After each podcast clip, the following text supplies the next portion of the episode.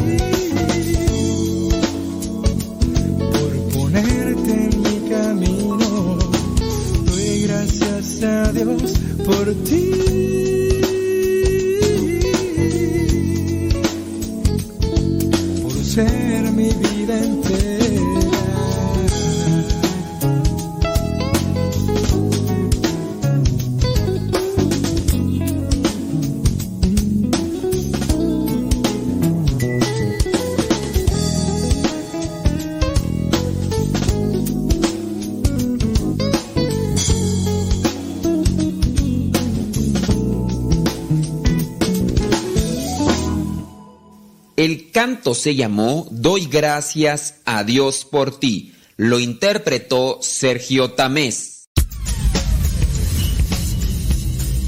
Dice el refrán que a Dios rogando y con el mazo dando. Y el que madruga, Termina más temprano. Inicia la mañana con una reflexión. Aquí, en tu programa, al que madruga. con el padre modesto Lule Zavala. Comenzamos.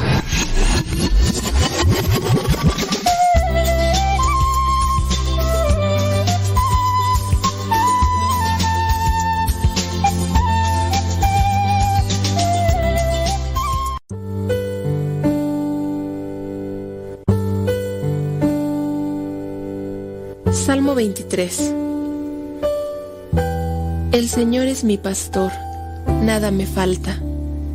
En verdes praderas me hace descansar y a las aguas tranquilas me conduce. Me da nuevas fuerzas y me lleva por caminos rectos, haciendo honor a su nombre. Aunque pase por el más oscuro de los valles, no temeré peligro alguno, porque tú, Señor, estás conmigo.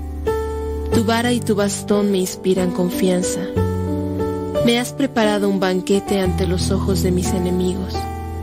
Has vertido perfume en mi cabeza y has llenado mi copa a rebosar. Tu bondad y tu amor me acompañan a lo largo de mis días. Y en tu casa, oh Señor, por siempre viviré. Gloria al Padre, al Hijo y al Espíritu Santo como era en el principio, ahora y siempre, por los siglos de los siglos. Amén.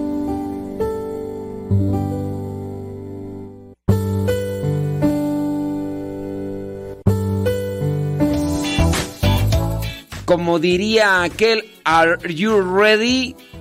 ¿Are you ready? Como diría el gringo, ¿Are you ready? Próximo miércoles 22 de febrero de este año 2023 comenzamos el tiempo de cuaresma. Te hago una pregunta. De los tiempos, si es que conoces el año litúrgico, si es que conoces el año litúrgico, dentro del año litúrgico hay diferentes tiempos.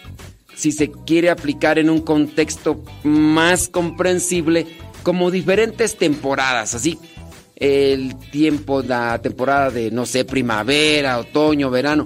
Bueno, pues dentro del año litúrgico hay diferentes tiempos. El tiempo de Navidad, tiempo de Adviento, también el que el tiempo de Cuaresma, el tiempo de Pascua. De todos estos tiempos, ¿cuál es el que más te gusta y por qué?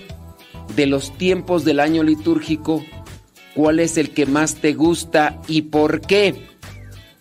Mm, ¿Y cuál es el que no te gusta y por qué? ¿Y por qué?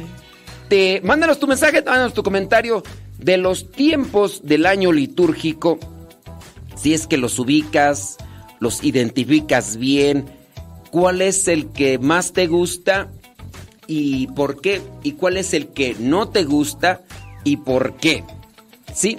Ándele pues, oye. De las cosas que a veces no nos gustan son este tipo de noticias. ¿Cuál noticia? Por ejemplo, allá en Nicaragua, un obispo eh, lo pusieron en una celda de máxima seguridad en la cárcel y además fue sentenciado eh, a 26 años, 4 meses de prisión. Un obispo allá en Nicaragua. Y uno podría decir, bueno, pues, eh, ¿por, qué, ¿por qué lo pusieron a este obispo allá en Nicaragua? Pues, ¿qué hizo o qué? Acabó con la vida de alguien, abusó de, de, de una persona. ¿Por qué? Bueno, se ha dado a conocer que algunos consagrados dentro de la iglesia han cometido cierto tipo de delitos, abusos contra menores y demás. Y pues están pagando en cierto modo, porque no se puede pagar con la cárcel el abuso psicológico, ¿no? Están en la cárcel. Pero ¿qué, qué fue lo que hizo este obispo? El obispo de Matagalpa, Monseñor Rolando Álvarez, eh, estaría en una celda de máxima seguridad, como si fuera un delincuente de los más peligrosos. Estas celdas obviamente están con cierto tipo de castigos o restricciones para hacer más angustiosa y desesperante el tiempo que está ahí encerrada la persona que ha cometido un delito grave contra la sociedad, contra la humanidad. Y entonces ahí estarían llevando a este obispo, Rolando Álvarez, de eh, allá en, en Nicaragua, luego de ser condenado por el señor mandatario de aquel país a 26 años y cuatro meses de prisión. O sea, tuvo que haber cometido un delito realmente grave porque se sabe, ¿no? De personas que, que han abusado de, de personas sexualmente, incluso que las han asesinado. Dígase de aquel llamado y apodado La Bestia en Colombia, que este fulano mm, llegó a abusar de más de 200 niños, más de 200 niños, y asesinar a más de la mitad.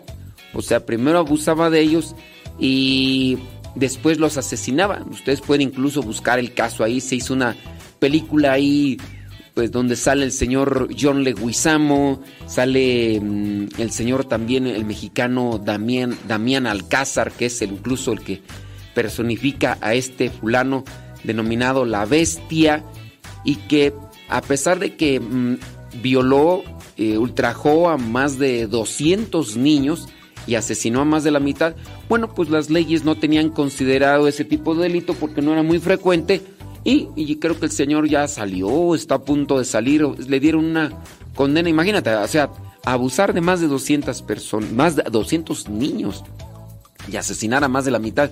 Y como pues la justicia eh, colombiana pues, no tenía contemplado este tipo de delito porque pues, casi no lo comete, eh, pues quién. Entonces ahí tenían algo y nomás le dieron una cantidad de años que ya está a punto de, de, salir el señor, ¿no? Y pues, ¿dónde están las familiares de las víctimas? Bueno, para decir pues que eh, en ciertos lugares se dan una cantidad de años inferior por delitos más graves. Y, y acá este obispo, según informa el medio nicaragüense, eh, fuentes vinculadas a la iglesia señalan que desde el jueves 9 de febrero, eh, Monseñor Rolando Álvarez se encuentra solo en una celda de máxima seguridad en la cárcel modelo, llamada así allá en Nicaragua. Las mismas fuentes comentan que Monseñor Álvarez está muy sereno, lleno de Dios y consciente y firme de la decisión que adoptó, porque le dijeron que se fuera del país, si no, pues lo iban a meter a la cárcel. ¿Y cuál fue su delito?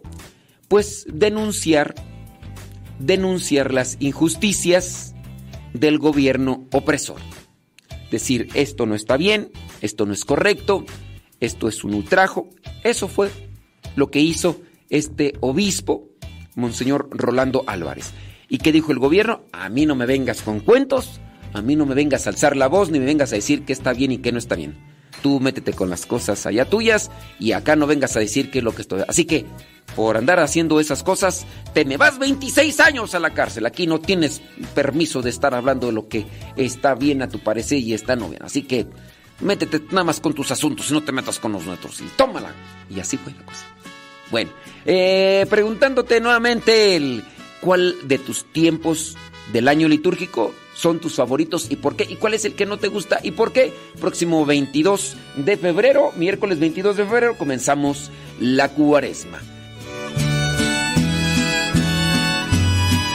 Más allá de las estrellas hay un mundo sin igual, donde las costas son bellas, donde ya no sufrirás. Es la tierra prometida. 12 minutos, 12 minutos después de la hora, saludamos a Guayumín.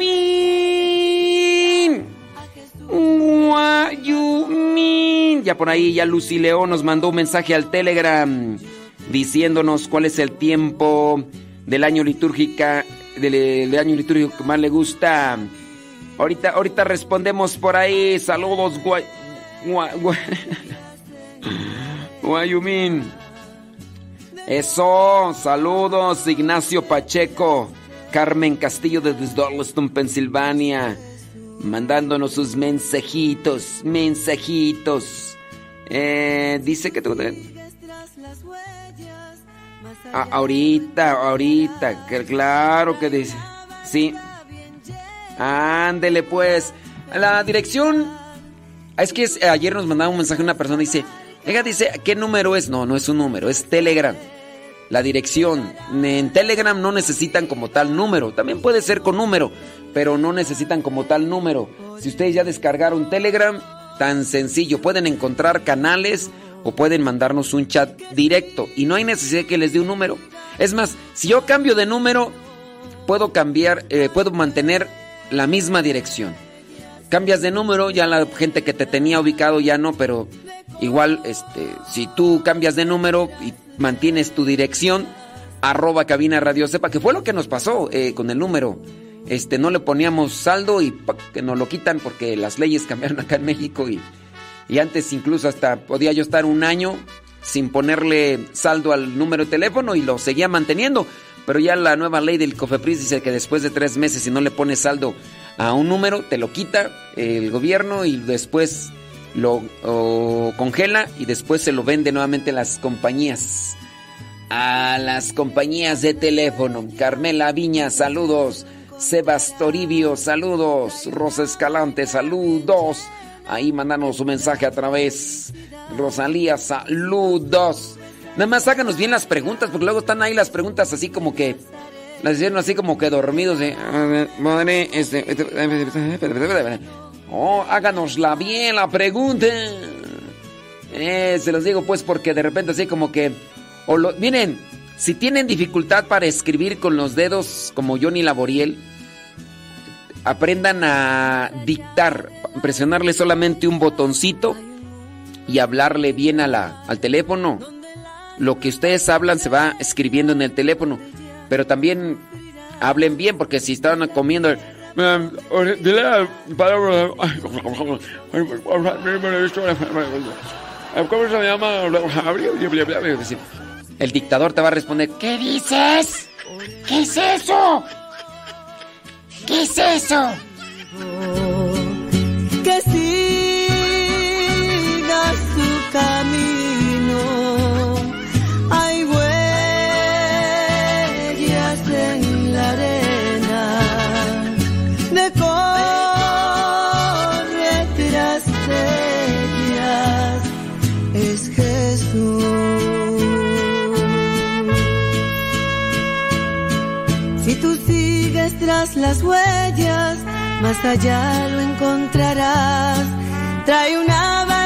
bien llena de pura felicidad.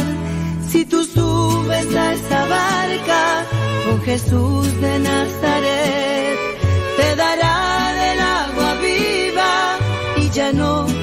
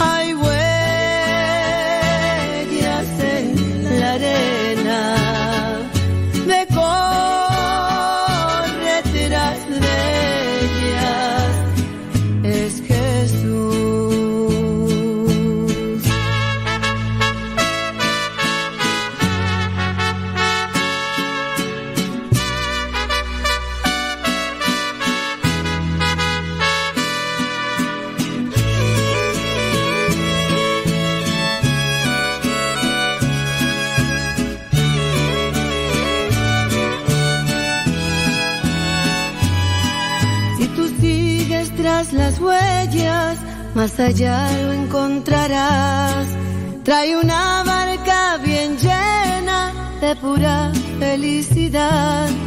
Si tú subes a esta barca con Jesús de Nazaret, te dará del agua viva y ya no tendrás más sed. Por eso yo te digo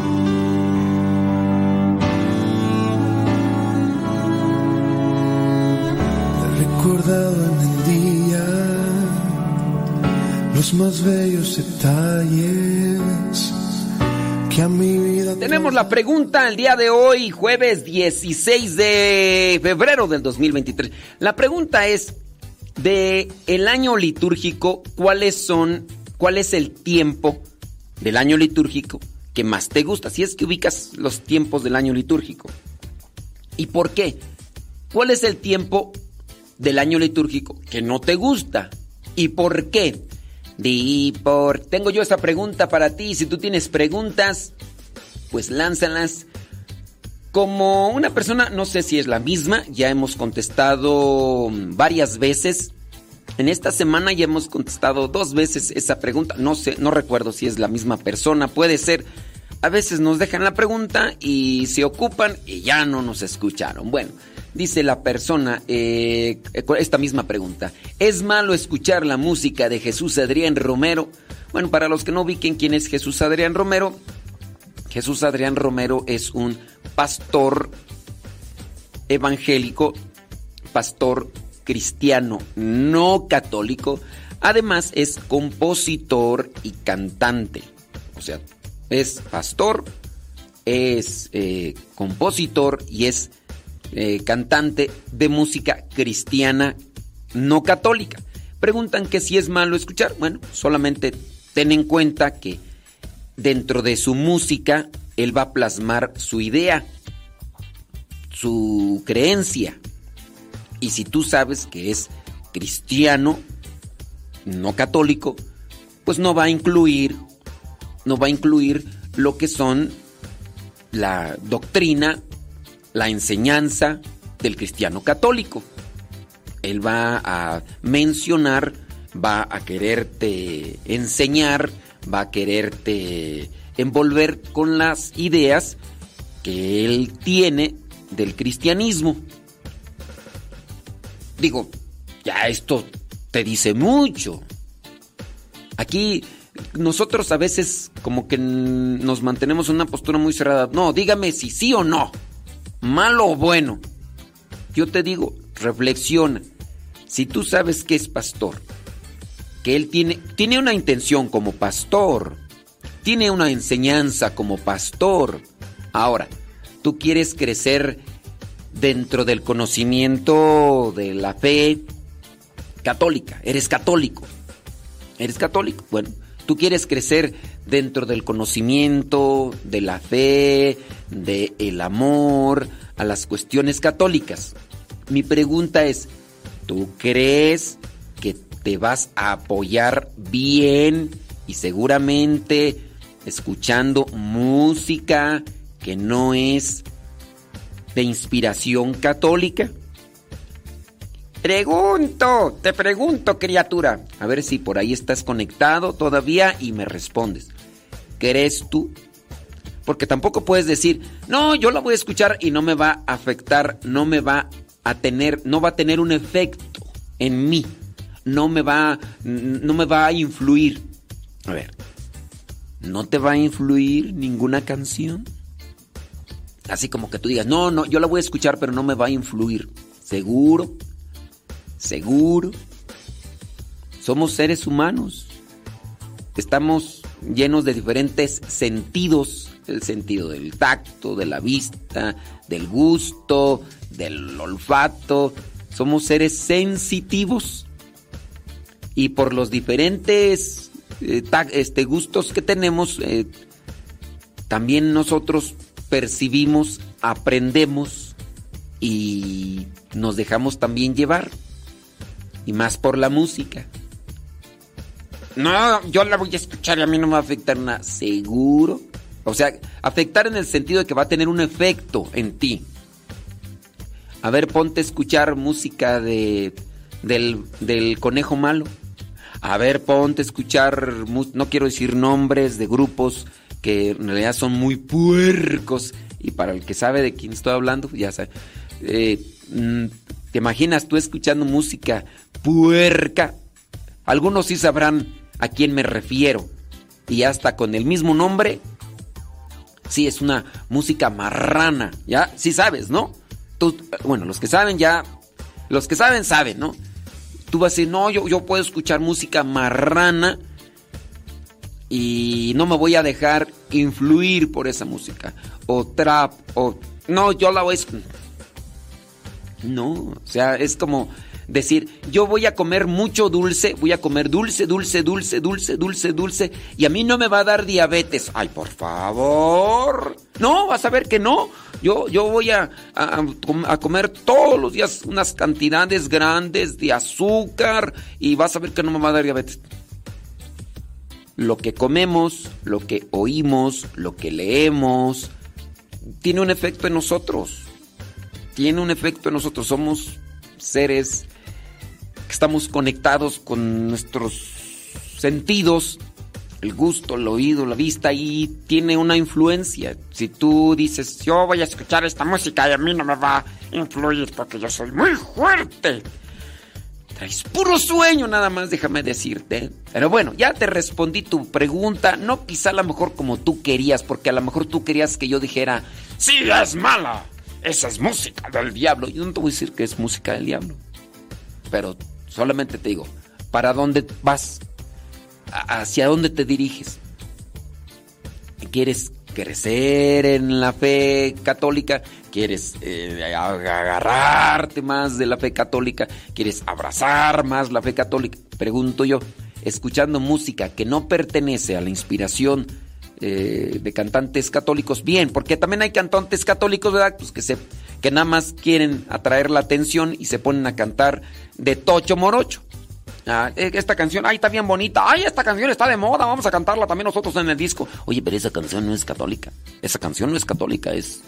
No, no importa. Yo acabo, está bien modita. Yo lo que quiero es tener. Yo no quiero llevar así. No quiero transmitir una fe. Yo no quiero transmitir una doctrina. Yo lo que quiero es ser popular quiero yo sobresalir, yo quiero llamar la atención, yo quiero que la demás gente me escuche, porque esta canción está de moda, aunque no sea católica, es cristiana, pero no es católica, pero yo quiero sobresalir, yo quiero mm, llamar la atención de los demás, ¿eh?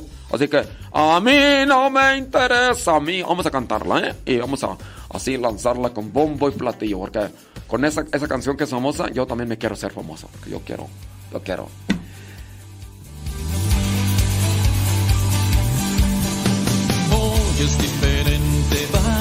Día y no es que de suerte, es que todavía vivo y enamorado. ¿A qué le tiramos corazón? Bueno, ya respondí en la persona, quién sabe si nos estará escuchando. Puede ser que no le digo porque esta semana hemos respondido varias veces esa pregunta. Prima, prima, dice que a Goyita, a mi prima, eh, a mi sobrina, dice que le gusta la canción del pato. Ay, ¿a poco, prima? ¿Le gusta la canción del pato? Bueno, pues vamos a ponérsela a Goyita, la canción del pato. Cuac, cuac. Ay, sí, ya nos dimos cuenta quién es su consentido. Ya nos dimos cuenta quién es. quién es el que está ahí, este. Sí, ya, como no sé, como no sé, Goyita. Ay, sí, como no sé. Ah, Manden su mensaje a través del Telegram, arroba cabina Radio Cepa. Si ya descargaste Telegram, que es mejor que WhatsApp, puedes buscar los canales del Evangelio, arroba Evangelio MCP. Ahí vas a encontrar en ese canal los Evangelios desde el año 2019. Oraciones y audios. Ahí. Ahí están todos. Y los quieres descargar. Y si no, ahí están. El que quieras escuchar del año 2019 para acá. ¿Eh? Y también está nuestro canal donde te ponemos las laudes, las vísperas, las completas, la coronilla, el rosario, todos los días. En audio, ¿eh? Para ti que vas manejando, dices, hoy no recé las laudes, voy a poner el audio del Padre Modesto que tiene ahí en el Telegram. Y ya, y ya, ya lo pones y todo eso. Y ya, las completas, ay, es que yo voy a rezar las completas. Ándale pues, hombre, ay, voy a poner el audio del Padre Modesto. Y ya, listo, que listo. ¿En qué canal? En Telegram, arroba Modesto Lule. Arroba Modesto Lule. Goyita. Soy feliz porque sé, porque sé que alguien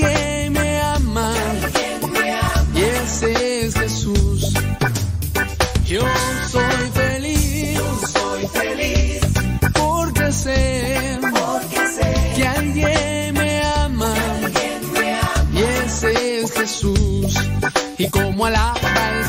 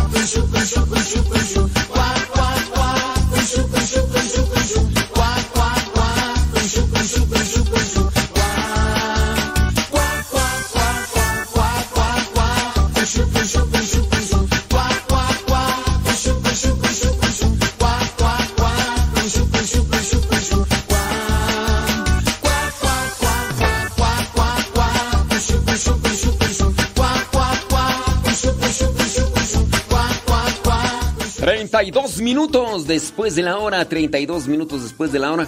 ¿Cuál es el tiempo del año litúrgico que más te gusta y por qué? ¿Y cuál es el que no te gusta y por qué?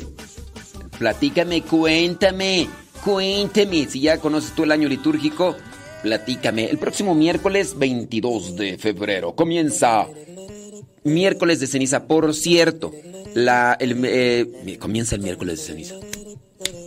Comienza la cuaresma. El próximo miércoles 22 es miércoles de ceniza con el cual comienza el tiempo de cuaresma. Se comienza con un ayuno. Ayuno parcial, ayuno total. Ayuno parcial es solamente una comida, no exagerando, a mediodía. Y ya, quizá a lo mejor algunos de ustedes dicen, "Ah, esto es lo que yo siempre hago. Bueno, pero aquí es ofrecimiento. Aquí no es por una cuestión de salud o cuestión de eh, estética o cuestión de, vanidad. No, no, es un ofrecimiento, se ofrece. Igual uno puede estar eh, ayunando. Yo también hace algún tiempo no desayunaba prácticamente nada. A veces por ahí le echaba ahí algo. Pero hubo una descompensación en mi organismo porque no le echaba nada de comida a veces durante todo el día hasta el mediodía y luego había veces que tampoco en la noche le echaba. Entonces, con base a eso, mi cuerpo se descompasó y pues bueno, por ahí este hubo un retenimiento de muchas cosas en mi organismo y pues me estaba, me estaba ahí afectando. Eh, trate de hacer un buen ayuno orientado y, hablando de este ayuno del día miércoles de ceniza próximo 22 de febrero es un ayuno ofrecido a Dios. Se comienza con un ayuno y el día viernes santo, el viernes santo en la Semana Santa, también ahí se cierra con un ayuno parcial o total. Durante estos días pues vamos a ir hablando sobre estas cosas. Si es que alguno de ustedes tiene duda y no sabe sobre las diferencias ayuno parcial o total, pues bueno, ya no lo hace. Eh, nos hace la pregunta y le damos ahí a responder. Dice por acá, saludos, gracias, muchas gracias. Oye, para la persona que nos preguntó sobre la música, pues nos hizo la pregunta y ya no regresó. Y bueno, pues como les decía, son mm, preguntas que nos han hecho durante esta semana y las hemos respondido. Bueno, ya no supimos si escuchó la respuesta o no escuchó la respuesta eh, la persona, pero para ustedes que se escucharon, bueno, espero que les haya servido. Y ya si ya regresa dentro de una semana otra vez la persona y nos vuelve a hacer la pregunta, pues pues ni modo, vamos a tenérselas que responder, sirve que ustedes la asimilan más. Dice por acá una persona, Roberto, sobre la pregunta que hicimos, dice que su tiempo favorito es el de cuaresma. Dice que este tiempo de cuaresma le ha ayudado mucho a fortalecer su espíritu y a tener esa fuerza de voluntad. Dice que ya se está preparando. Roberto Díaz. Sí, el tiempo de cuaresma tiene este enfoque, fortalecimiento en las virtudes, en la voluntad. Ya desde el mismo momento en el que tú dices, hoy no voy a comer ay, es que traigo una, un hambre. No, lo ofrezco a Dios, ¿no? Y desconéctate de la comida, porque si no, pues te va a generar más saliva en la boca y el estómago va a empezar ahí también a generar estos ácidos ahí y te va a dar más hambre. Entonces, desconéctate de estas cosas. Puedes tomar agua, pero no. Eh, entonces, eso nos puede ayudar más. Dice por acá Dora, Dora, Dora la exploradora, dice que le gusta el tiempo de Adviento, que por la alegría en la espera del nacimiento. Bueno, dice por acá, ¿quién más tú? Em, ándele pues, muchas gracias. ¿Qué más tú? Déjame ver, déjame ver, déjame ver. Si no, pues no, pues por acá hay puros saludos ahorita. Y este, con relación a la pregunta, Nada de nada. Bueno, déjame ver por acá. Saludos y más saludos. Y, más saludos. Y, más saludos. Ay, Dios mío santo. Em, dice, tengo una pregunta. Mm, dice que su comadre bautizó a su hijo según... Dice a su hijo, según soy la madrina, pero no pude estar en la ceremonia porque estaba eh, con el COVID y no hubo nadie que me representara. Soy la madrina. Eh, le pude a ella, le pude a ella que espera para bautizarlo, me quedo esa duda. Eh, no le entiendo aquí a los últimos. Eh, ok, deja, deja utilizar la hermenéutica, que la hermenéutica es la interpretación de los textos sagrados, no es la el estudio de, la interpretación. No sé si eso me quieres decir tú.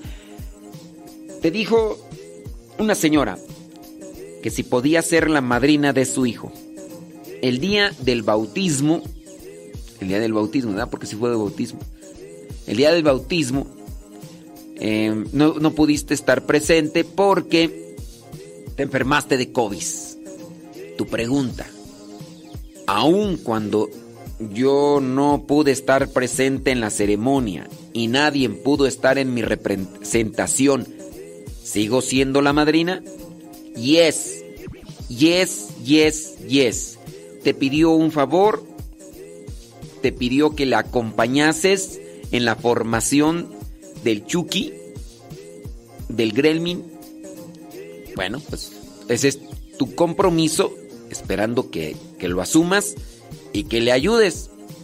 No es un título ser padrino, madrina, no es un privilegio, es una responsabilidad. Ser padrino o madrina es ser responsables. Algunos con ideas equivocadas dicen, no, no podemos ser compadres de los compadres porque se regresa el compadrazgo. No es un sacramento ser padrinos. El sacramento es el bautismo. No, no es bautizo, bautizo es la acción. Yo te bautizo, es la acción. Se dio un bautismo, es el sacramento. El Padre bautizó, bautizó, el bautizo es la acción, bautismo es el sacramento. No es un sacramento ser padrinos, no es un título. Con eso de que es que mi compadre y mi comadre ya, ya no son católicos, ya se fueron allá pues con otras creencias. Ahí qué pasa, pues se deslindaron de una responsabilidad eh, y ya, ya se fueron para el otro lado, ¿no? Y sí, este, mi, mi compadre se separó y pues no sé, yo creo que ya no son compadres o qué. Si tu compadres, tu comadre se separaron pero ellos siguen teniendo la responsabilidad de apoyarte en la formación cristiana de tu Chucky, ellos van a todavía ayudarte. Ciertamente que ahora van a tener esa desventaja. ¿Con qué cara van a decir? No, sigue, sigue adelante en el sacramento, ¿verdad? Pero hay que vivir la fe. Eso es coherencia en la fe. Lo que te digo y te enseño, me esfuerzo yo en vivirlo. ¿Te imaginas? Por eso es que los padrinos tienen que ser coherentes con su fe. No puede ser que digas, uh, estos están viviendo en unión libre, quieren ser tus padrinos. No, ahí no, ahí no se puede. Pero retomando solamente la persona, estaba enferma de COVID, no hubo nadie en quien la representara en el momento del, del sacramento, del bautismo. ¿Es madrina? Sí, siempre y cuando cumpla ya no cumplió, pues podríamos decir que de título dijo que era madrina, pero pues naráis, naráis, nada de nada.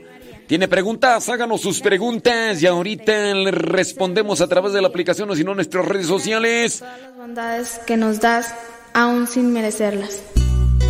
Gracias por ser tú nuestro estandarte.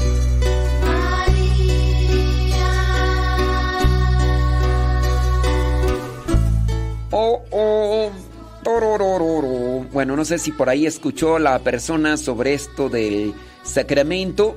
Em, ojalá y, es que luego uno se queda ahí pues con la duda, pero bueno, ya si escucharon bien, si no, pues espero que a ustedes los que están escuchando les sirva. Déjame ver por acá quién más nos hace preguntas. Si usted quiere mandar una pregunta a través del Telegram, póngale ahí pregunta. Porque pues de repente por ahí nos hacen mensajes, nos mandan mensajes, saludos, todo eso. Sí, sí, eso hago, Padre. Ayudarlos en la fe y el crecimiento espiritual de los tres niños que tiene. Ándele pues, ahí la persona sí nos escuchó. Gracias por escucharnos. dice, a mí me gusta el tiempo de advierto. A ese tiempo no lo conozco. A mí se me hace que debe ser en otra dimensión, en otro universo. advierto. advierto. advierto. Te advierto. El tiempo de. Te advierto, hazme caso. No me amenaces, no me amenaces. Eh, saludos, dice. Me gusta mucho el adviento por la alegría. Ándele pues. Ey, saludos, bli, bli, bli, bli, bli, bli, bli, bli, Ándele, pues bueno. Déjame ver en el Telegram. Telegram. Sí. Sin saludos ahí a William Pérez. Sin saludos a Yara Chong, Leti Ramiro Zavala, allá en Uriangato, Guanajuato. María Hernández ahí en el Telegram. Gracias. Marisolo Ortiz, gracias. Natividad Salas, gracias. Celsa, saludos. Juanita Díaz, gracias. Lucy León, ahí en el Telegram, gracias. Lourdes Reyes, gracias. Esther Cepeta, gracias. Aida. Aida, Aida, Aida, Aida, Aida, Aida, Aida, Aida. Aida 64128, cámbiala ahí ya para que sepamos bien cuál es el, el apellido. Saludos a Sara Castilla, Casillas, perdón, no Castilla. Alejandra Ayala, Rosalba Santiago. Padre, le pregunto, ¿qué me preguntas? Padre, le pregunto porque estuve viendo diarios misioneros muchos y es donde está enseñando un álbum. Ay, es que esas preguntas, esas preguntas yo, yo digo que no, háganos preguntas de la fe. Porque pues... sí, preguntas que del álbum, de fotos y eso. No, es que... Yo digo preguntas de la fe, son más... Más importantes. Ay, Jesús del huerto. Padre, ¿qué fue lo que comió allá cuando fue con su, con su familia? Platíquenos. ¿Su mamá sabe cocinar o no sabe cocinar? Oiga, ¿y no le hizo daño la comida que.? ¡Oh, que esas preguntas no, pues, hombre! Digo, digo. Acá nos hace una pregunta, que qué es el año litúrgico. Ay, es una. Es, ese es un tema para un programa completo.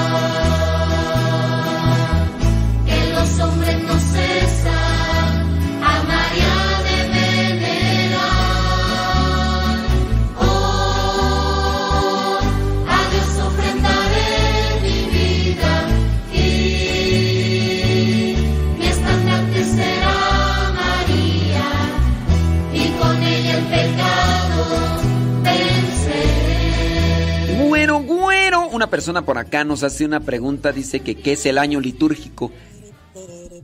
Es, pues el año litúrgico, pues es un año dentro de la iglesia que va en diferente forma al año civil. Y durante este año se manejan diferentes tiempos, ritmos, y celebraciones que nos enfocan para fortalecernos en la fe y para vivir la fe. Esa es una respuesta así, concreta. No sé si te sirva, pero ya hemos hablado en el programa de Evangelizar sin tregua por más de una hora de lo que es el año litúrgico y no terminamos para ir explicando detalles. Entonces, si tú quieres que te des explicación ahorita, lamentablemente por el tiempo ya no nos alcanza. Podría ser que dado caso busques eh, el programa porque queda grabado, busques el programa sobre el año litúrgico. Y ya, el del que hacemos nosotros y esperando que te ayude, ¿verdad? Porque sí, sí, es que hablar del año litúrgico, incluso nosotros mismos cuando estamos estudiando, a veces nos llevamos así más de una semana, imagínate, analizando y revisando lo que es el año litúrgico. Si tú quieres que todo eso de esa semana te lo diga en, en un minuto, está medio complicadito, pero espero que tu inquietud tu interés te lleve a buscar esto, a leer sobre todo, ¿eh? Porque no es lo mismo escuchar, porque están escuchando mientras están manejando, comiendo, eh, descansando, eh, lavando, en la carpintería, vendiendo peluches eh, y, muchas y no no no se puede poner realmente atención. Entonces yo te invitaría así a leer y, también a tomar los cursos del año litúrgico, ¿ok? Ándele pues, hombre, gracias. Déjame ver por acá, dice... Mm, si a alguien le invitan a ser padrino de confirmación y le falta algún sacramento, ¿puede ser padrino? No. Mm, es que, ¿cómo vas a ser padrino o cómo vas a acompañar a alguien en la formación cuando tú no estás completo? Debes de tener los sacramentos de iniciación para ser padrino. Si te hace falta los sacramentos de iniciación, pues entonces pues, no puedes ser padrino. Ah, ¿Y cuáles son los sacramentos de, iniciación? Porque pues uno eh, no sabe. A ver, también te digo, pues, tienes que dar la información completa.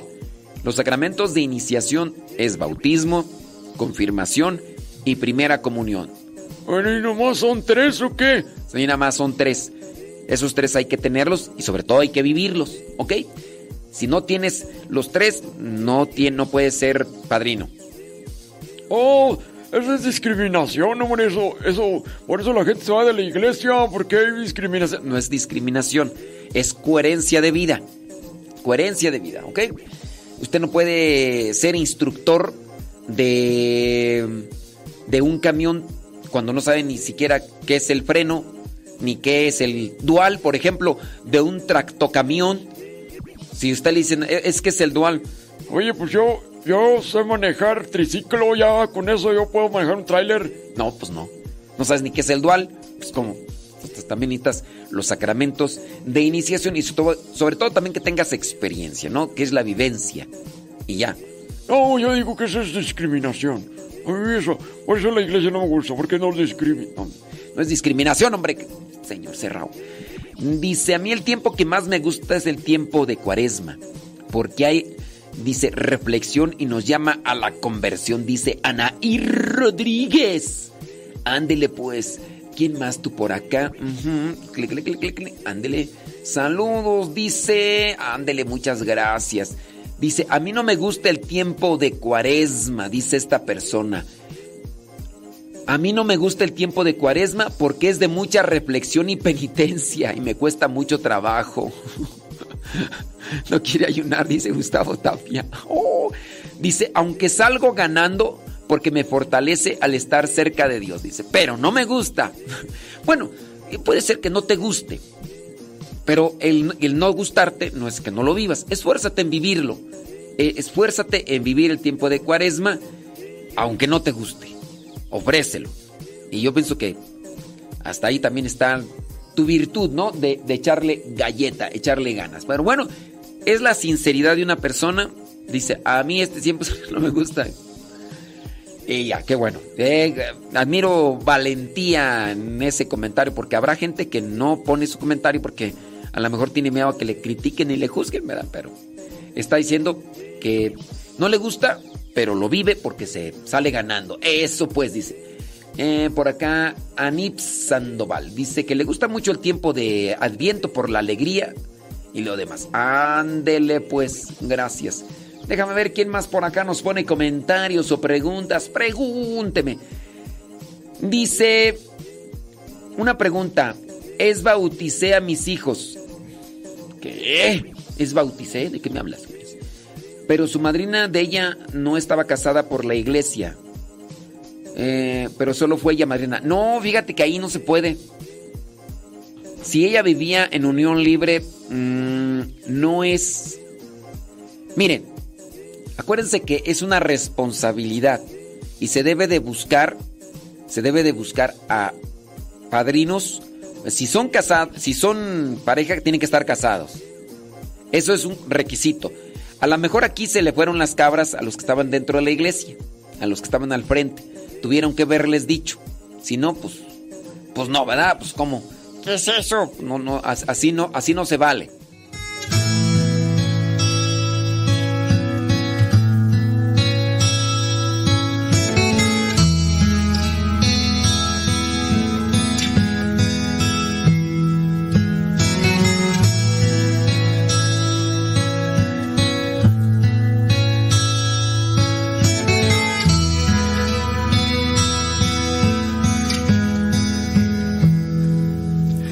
Te di la libertad que tú pediste. Tu herencia entre tus manos te llevaste. Y mi corazón sufrió por ti al verte partir. Es un hijo amado se alejó de mí. Malgastaste todo lo que te llevaste. Engañado por la vida que enfrentaste. El camino lo conoces bien para regresar a mí. Como el padre que yo soy, te espero a ti.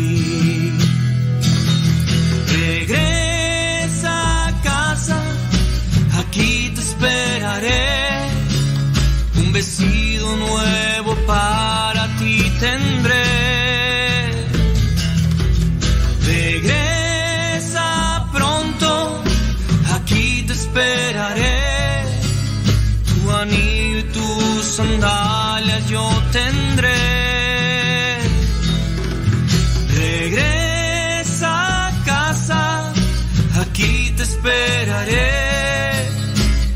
Fiesta lista para ti tendré.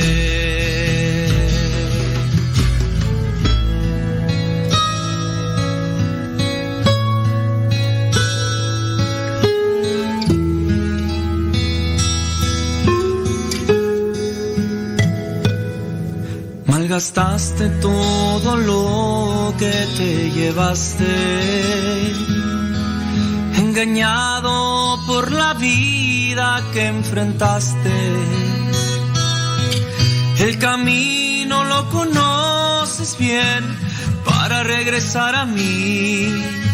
Como el padre que yo soy, te espero a ti. Regresa a casa. Son las 8 con 57. 8 con 57. Ay, Dios santo. Sí, háganos preguntas así bien, porque sí que.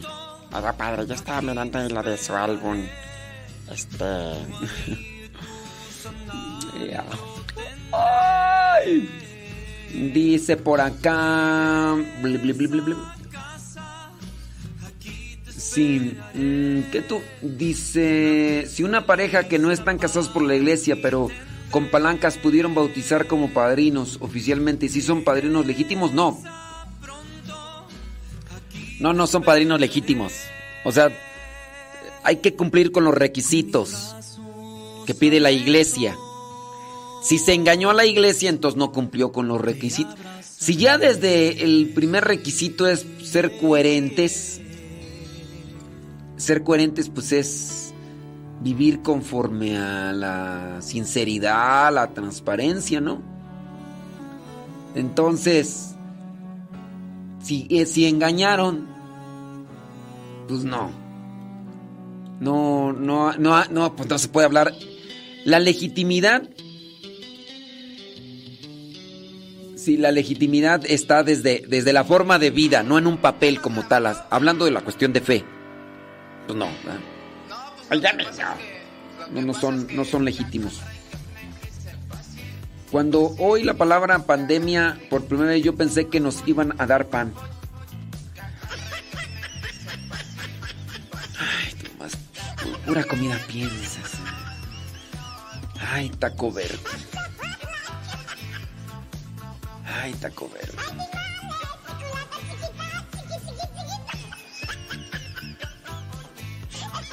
Dice, pero ahora ella ya no está con su pareja, ¿es válido o no? Ay, no me acuerdo. ¿De, de qué me hablas, Willis?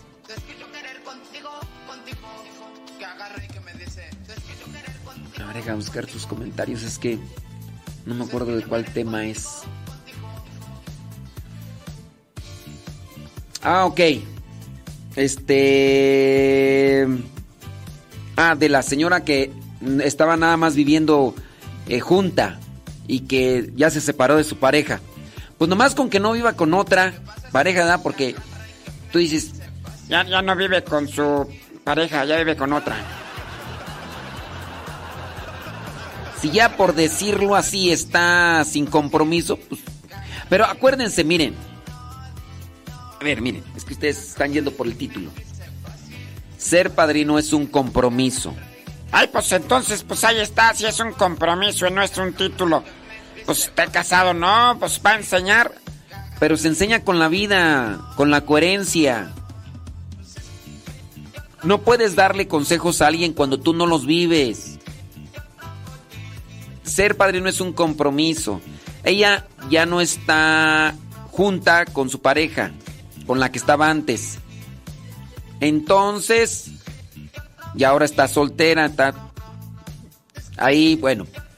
Pues madrina, pues ojalá y sí, digo, ahora ya tiene la posibilidad de ser coherente con su fe, esperando que también ayude a tus chukis, ¿verdad? Porque, pues, les digo, ser padrino no es un título de, ah, ya es padrino y ya, no, sino que viva. Que viva, que viva lo que está haciendo. Entonces, pues igual si no enseña a tus chukis, no, a tus grelmis no les da esa formación, entonces, pues, ¿de qué estamos hablando, verdad? No hay, no hay enseñanza. Padrinos, esos padrinos eh, meteoros, eh, son mm, padrinos estrellas fugaces que aparecieron y ya no los volvimos a ver. Esos, no, ¿verdad? ¿Ok? Ándele pues. Ay, Dios mío. Miren, el hecho de que el hecho de que no no sean padrinos no hace inválido su sacramento. Por eso les digo que ser padrinos no es un sacramento, ni es un título. En algunos diócesis, por ejemplo en Italia y en alguna parte en Estados Unidos, ya no se están pidiendo padrinos. Porque esos padrinos a veces nada más están presentes durante el sacramento y hay algunos que ni eso. Ahora, el hecho de que tú hayas bautizado a, a, tu, a tu tu, y tus, tus compadres no estaban casados por la iglesia, no hace inválido, no hace inválido el sacramento. No lo hace inválido. No es que tengas que bautizarlo otra vez porque tus compadres son.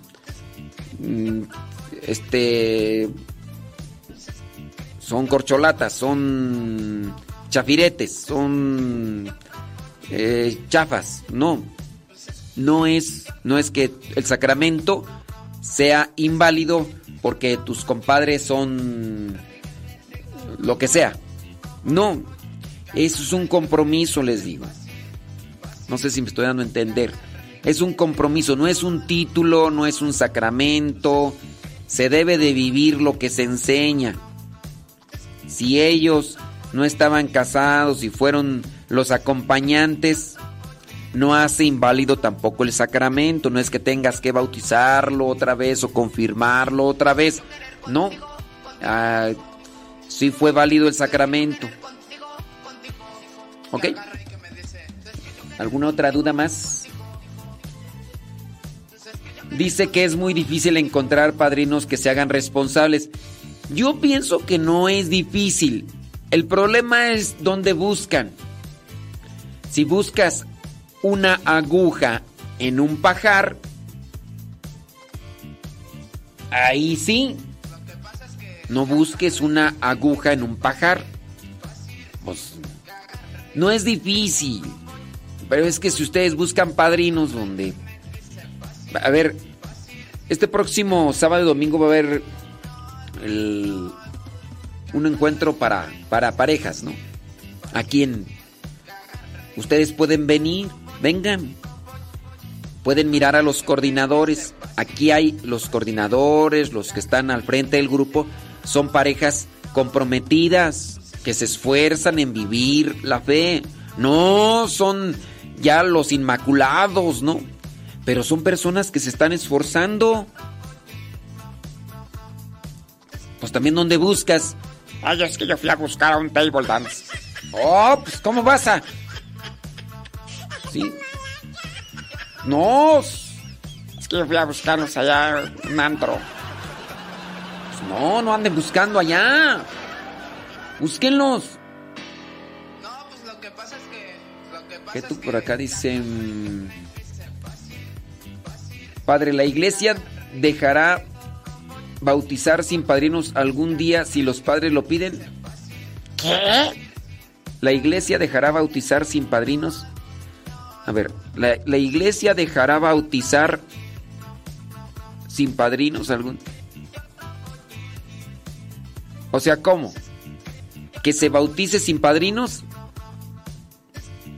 Que si la iglesia permitirá que en algún día se bautice sin la necesidad de padrinos, eso es lo que me quieres preguntar.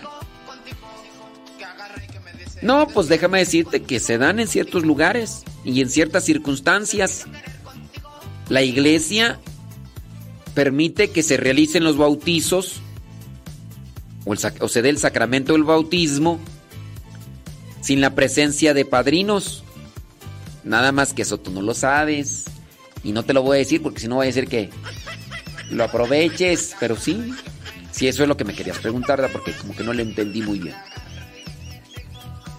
Muy bien, bueno. Sí. Bueno, bueno, es que uno no es. Saludos, déjame ver quién más por acá. Déjame ver, déjame ver. Ándele pues. Señora Gaby Ordaz no nos está escuchando. Ay, señora, usted nada más no se escucha. ¡Prima Lupis! Oye, prima Lupis, ahí te dejé. Te dejé vista con el comentario que me mandaste, prima Lupis, sobre la película. ¿Qué debo hacer? Sí, al ratito lo leo, ¿eh? Al ratito lo leo y te contesto. Sí, nada más dame chance, prima, porque ando acá. Ando de- del tingo al tango. Muy bien.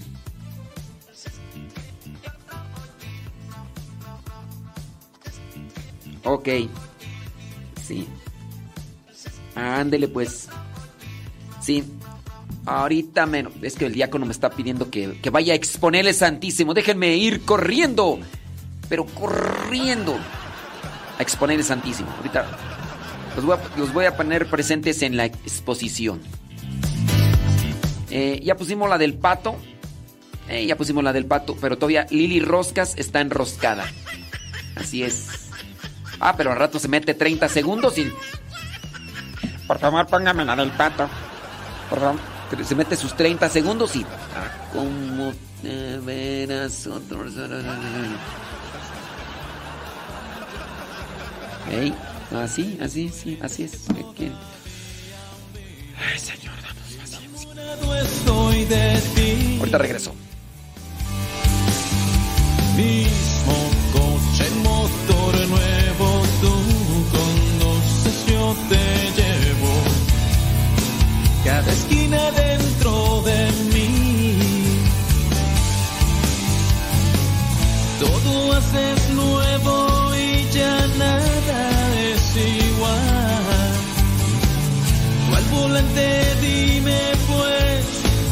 puede pasar?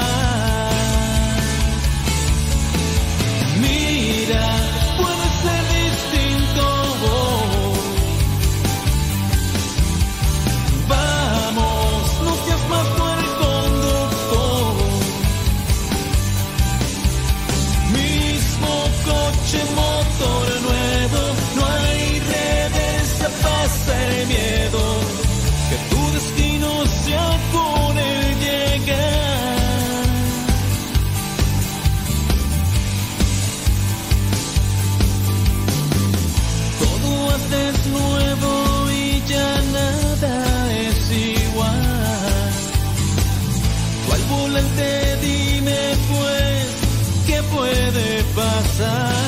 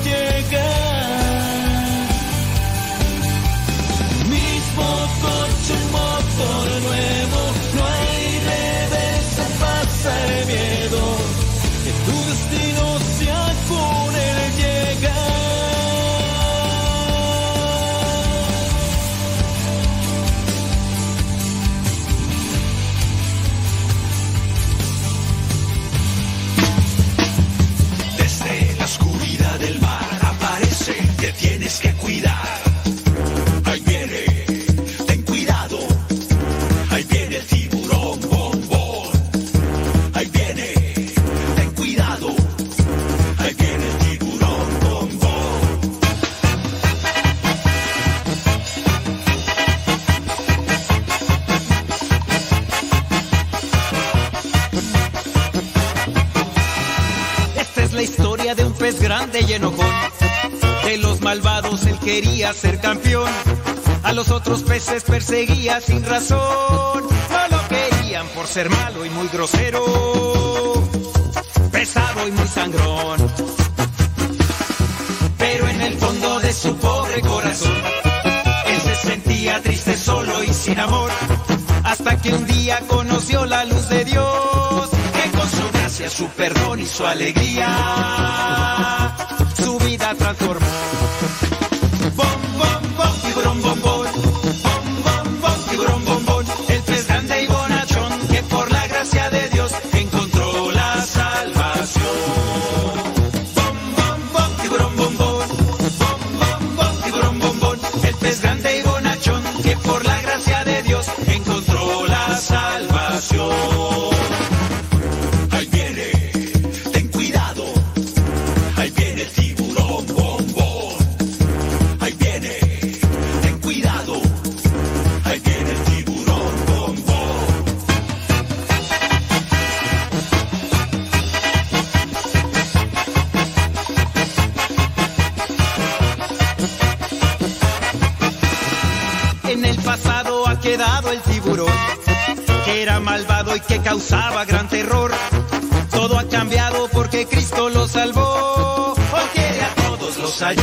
Protege. Bombón es un campeón. Esa es la historia de un pez grande y bonachón, que fue atrapado por las redes del amor. A todos cuenta que Jesús lo perdonó. Ahora Bombón por todas partes va anunciando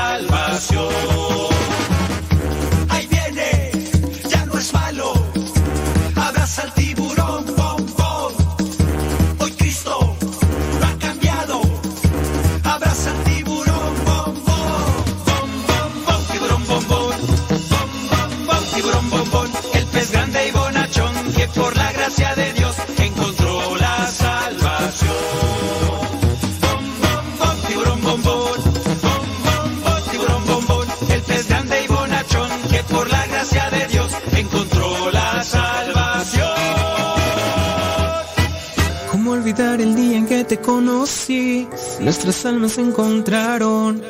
Una bella amistad se convirtió en amor. No cabe duda que fue Dios quien nos unió. Desde aquel día no dejo de pensar en ti.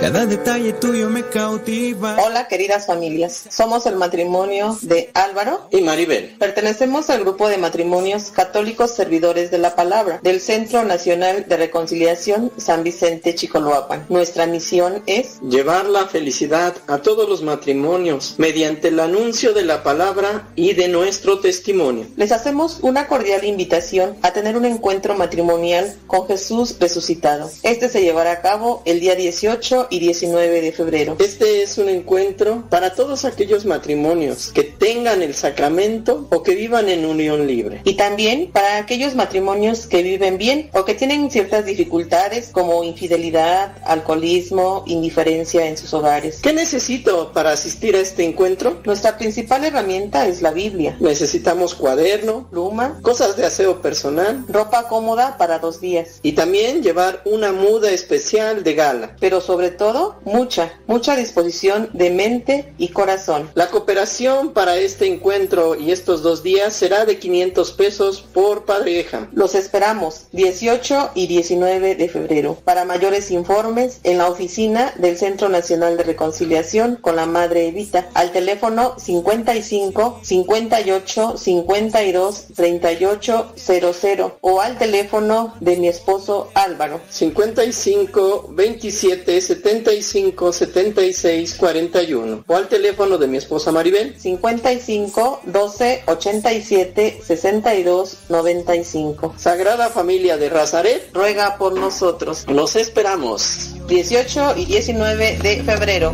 En las buenas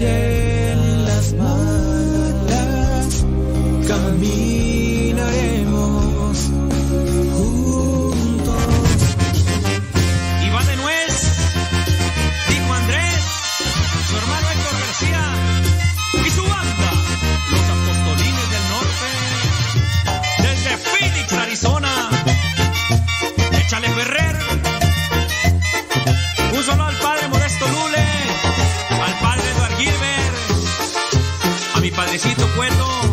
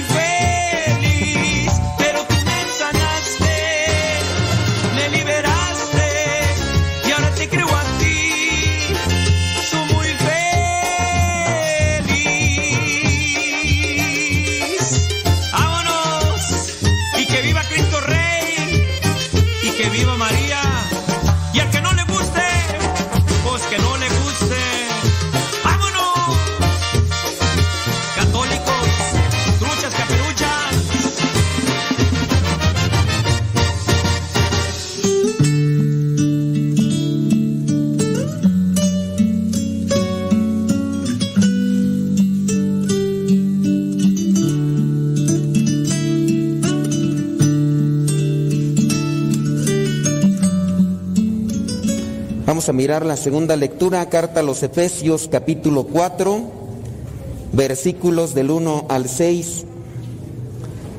Es bonito el ambiente que el día de hoy está en torno a esta celebración porque no todos los domingos se ve este tipo de ambiente. Por ejemplo, se bañaron. Las señoras pues se transformaron, ¿verdad?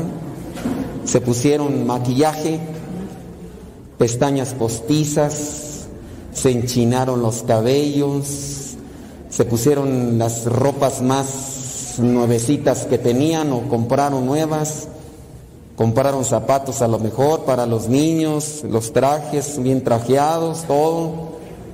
Eh, Son ambientes de, alegría porque pues va a tener este encuentro con el Señor tanto los niños que van a, están eh, preparándose o están dentro de esta celebración para su primera comunión, tanto también ustedes. Se notan pues entonces unidad, pero también hay que analizarlo, ¿verdad? Que no es lo mismo juntarse que estar unidos, que eso es lo que lastima mucho a lo que son las familias.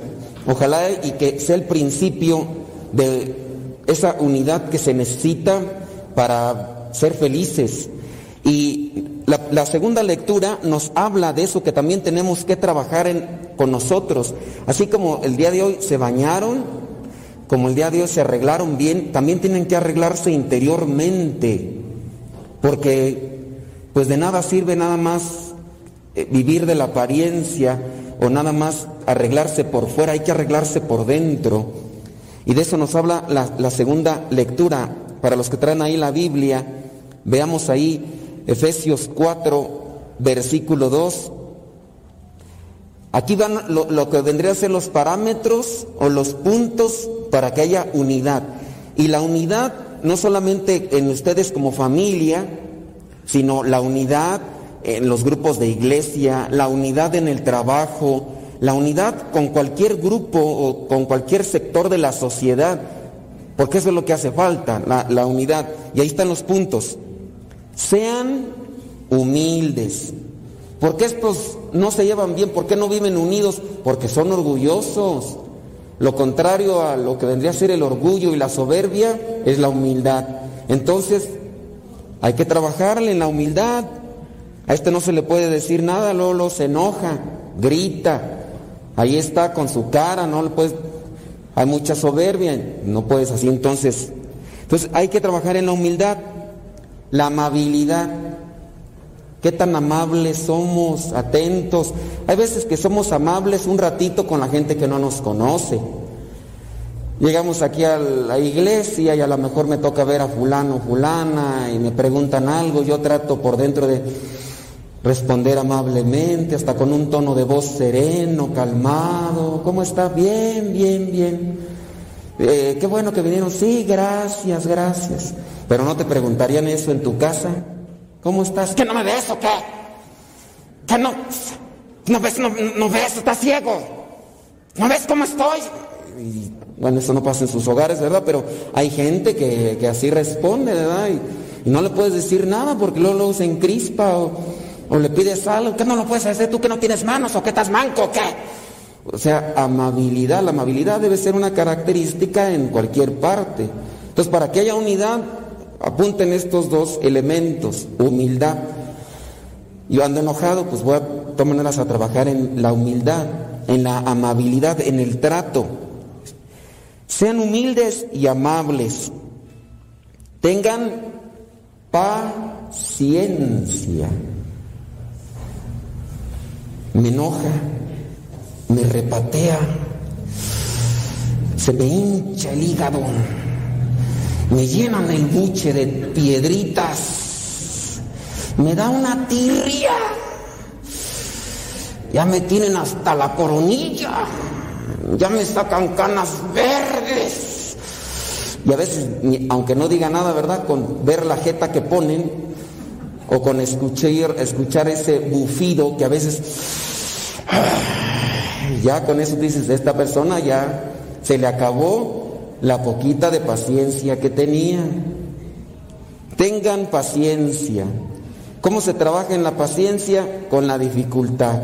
Entonces, pues sí, hay algo que nos enoja, hay algo que nos irrita, aprovecharlo. Señor, gracias por mandarme esta herramienta para cultivar la paciencia.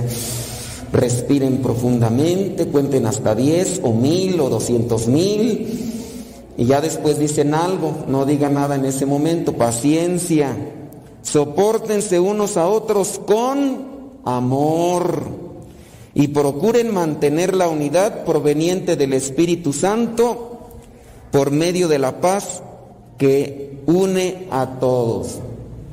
Es tan sencillo vivir unidos en familia, y es bonito, ¿verdad? Ahorita muchos de ustedes con sus chiquillos pues están morrillos, todavía no, no crecen. Pero qué tristeza da cuando se dan este tipo de fiestas familiares, incluso de alegría, donde ya no pueden invitar, por ejemplo, eh, ya están grandes, están casados, están a cada quien por su lado, pero como no se cultivó ni la humildad, ni la amabilidad, ni la paciencia, ni nada de este tipo de cosas, ya cada quien por su lado y luego ahí colaboraron las cuñadas o los yernos ahí colaboraron para que se dé discordia, para que se siembre veneno, cizaña, y, y, hay separación. Oye, pues vamos a tener una fiestecita. Pues sí me gustaría, pero pues ya sabes, la tóxica, pues ya acá ni modo que la lleve. Ya ves la última vez que la llevé, el pancho que hizo ahí, pues mejor este, pues ay, te mando el regalito, ¿verdad? Yo sí quisiera estar ahí con, con mi sobrino, pero pues ya ves, este, está medio difícil, ¿verdad? Y, y uno sí quisiera a veces que estuviera toda la familia, pero no se puede por la tóxica, o por el tóxico, o por el enojón, el orgulloso o el soberbio.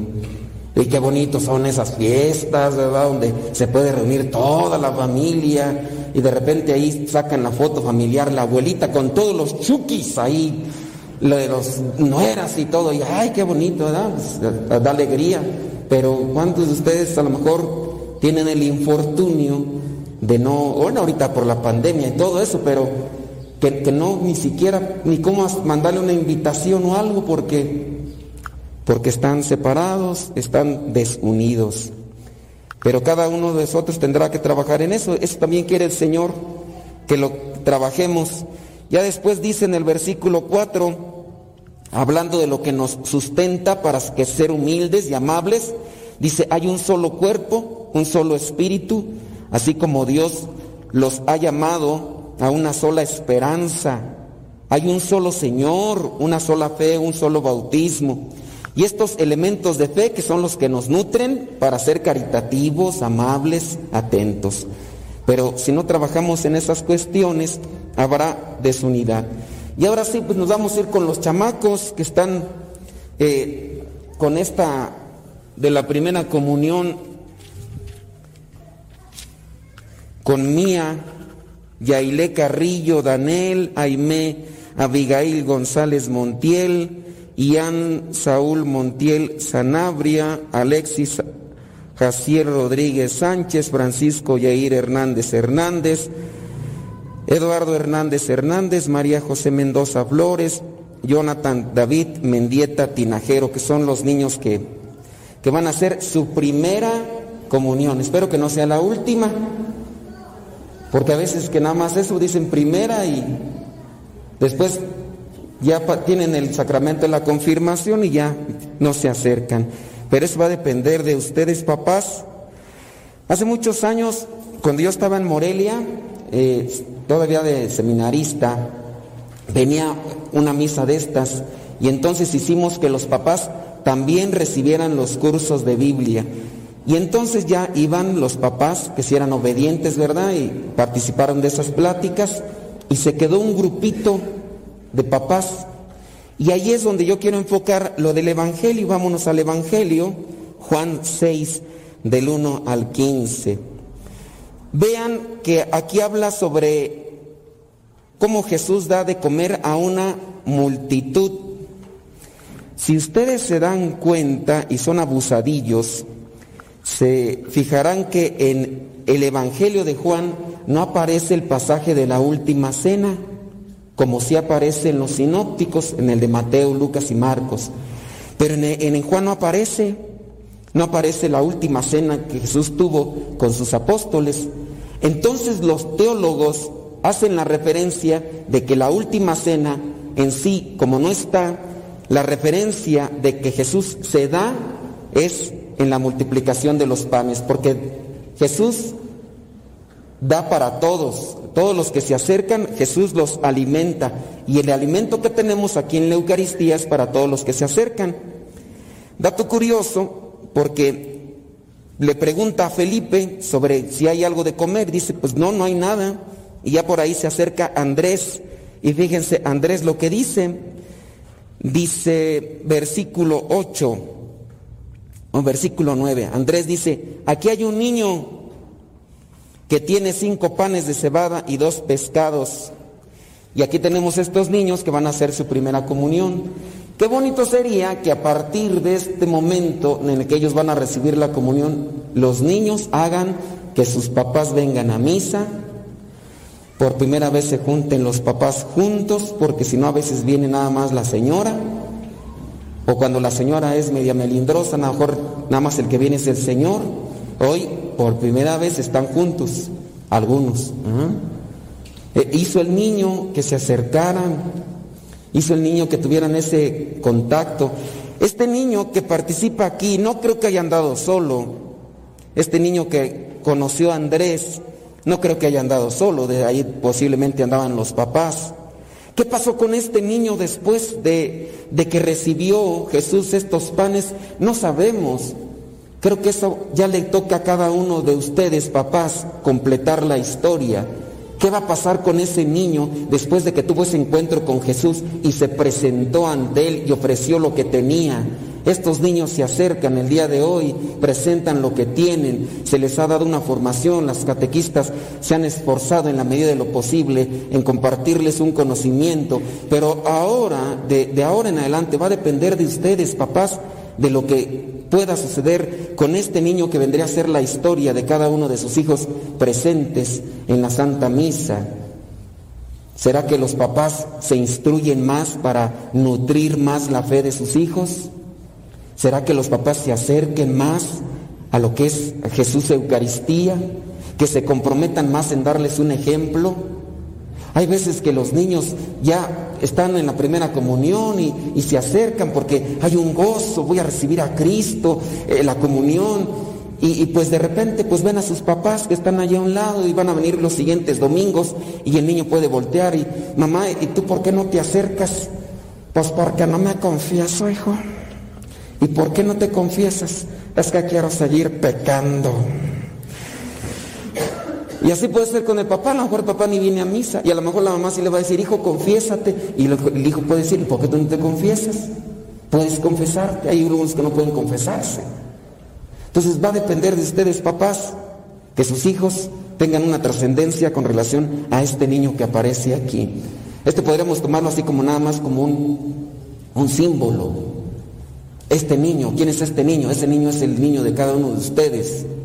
Pero va a depender de, ustedes, papás, el compromiso que tengan de seguirlo nutriendo. Jesús nos da esa fortaleza y a través de lo que es este alimento eucarístico podemos ser más pacientes, más amables, más generosos, porque es la gracia, e-, es ese impulso que tenemos, porque incluso hasta yo mismo me comprometo, no me voy a enojar, no, no voy a explotar, porque eh, si no después me voy a tener que confesar, mejor. Mm, me controlo, me muerdo la lengua y ofrezco a Dios esta muina que me está cargando pifas, mejor, me espero. Y, y así también se ayuda a uno y va uno cultivándose en la paciencia, pero ese es un trabajar de todos los días, papás. Así que ustedes pueden colaborar para que haya más unidad en su familia siempre y cuando trabajen con Dios y se acerquen a Dios. Así que ahí se los dejo yo. También en la primera lectura encontramos ese momento en el que también se da una, un tipo de multiplicación de los panes. Ahí se ofrecen los panes. ¿Ustedes qué ofrecen a Dios para que haya una multiplicación? ¿Qué necesitan en su casa? A lo mejor necesitan más esperanza, necesitan más estabilidad emocional, necesitan más amor, papás, entre ustedes, más cariño, más confianza, más sinceridad, más honestidad. Trabajen de la mano de Dios y aprovechense de estos momentos que Dios les permite vivir. Bueno, pues yo ahí se los dejo, trabajenle y que sea la historia de este niño lo que ustedes decidan que sea con sus hijos dependiendo a su manera de actuar.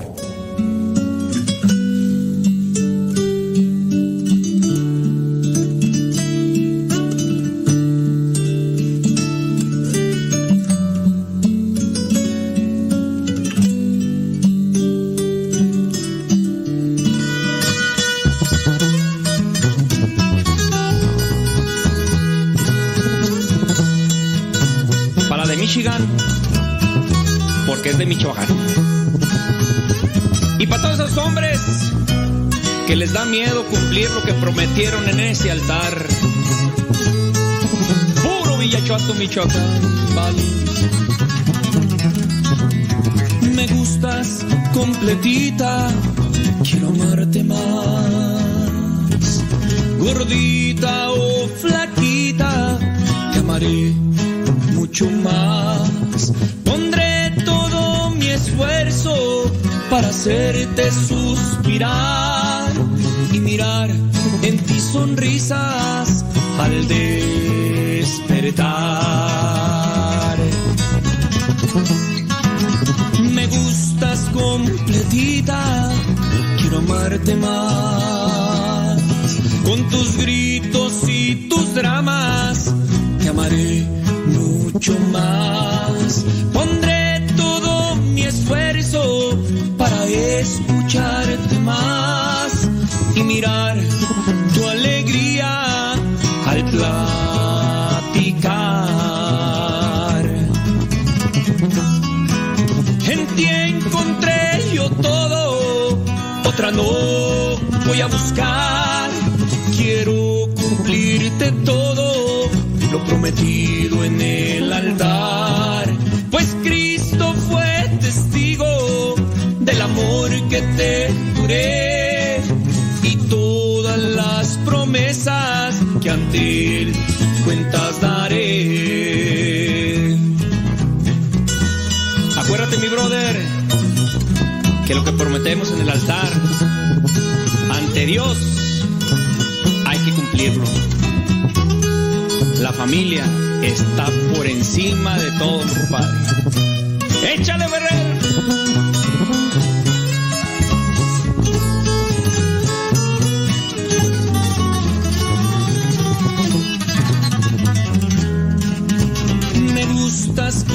Completita, quiero amarte más. Con fajita o sin fajita, te amaré mucho más. Pondré todo mi esfuerzo para hacerte suspirar y mirar en ti sonrisas al despertar.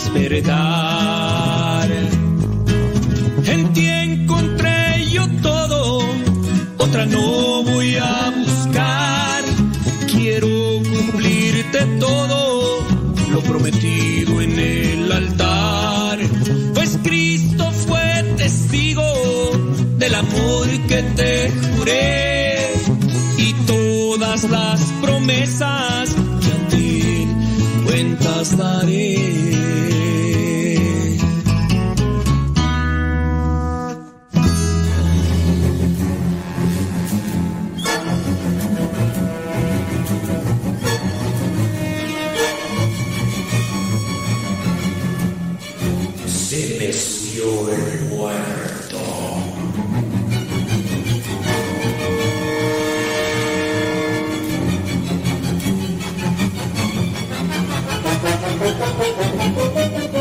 Cuando sentimos que alguien nos mira o está sobre nosotros, no en el sentido físico, sino que nos ha dominado a tal punto que nos imposibilita para movernos, gritar o hacer algo cuando estamos dormidos, decimos en México a esa experiencia que se nos ha subido el muerto. Algunas personas se han comunicado conmigo para pedirme oración.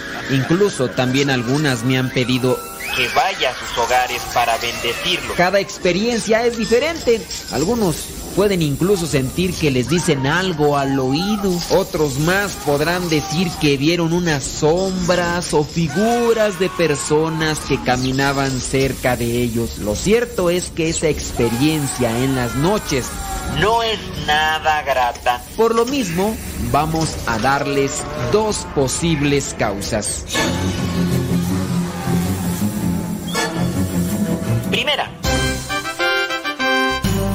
La Iglesia Católica señala que los muertos no pueden venir a este mundo por cuenta propia y menos a asustar. No tienen esa potestad para hacerse presentes cuantas veces lo quieran para asustar a las personas. Pero hay personas que experimentan lo sobrenatural y no solamente sienten la presencia de alguien en la noche, sino que escuchan y ven cosas extrañas durante el día. Puede ser incluso que se den movimientos de objetos en su entorno. Si esto sucede, quizá pueda tratarse de algo sobrenatural, pero no precisamente de una persona que murió y ande vagando en pena por este mundo, sino de otras entidades espirituales. El diablo no trabaja solo, tiene miles de demonios a su merced. Cuando ha pasado esto, hay que ver qué cosas hemos hecho en la vida, ya que algunas personas invocan la presencia de los demonios y por eso llegamos a sentir esas presencias o movimientos en los hogares. Quizás se ha jugado con la Ouija, que es la tabla que algunos utilizan para hablar con el demonio, o con entes espirituales o quizá se ha participado de ritos satánicos y tal vez ni se ha dado usted cuenta. O a lo mejor ha estado en esos lugares consagrados al demonio. Lo más recomendable es invocar a Dios cuando se experimenten este tipo de sensaciones en la noche o durante el día. Rezar, buscar la Biblia, leerla, ponerte una medalla de San Benito, buscar platicar con un sacerdote, bendecir tu casa, confesarte, acudir a los demás sacramentos, comunión y vivir congruentemente, es decir, conforme a los hijos de Dios. Y es que aquí se pueden aplicar las palabras de San Pablo. Si Dios está con nosotros, ¿quién contra nosotros?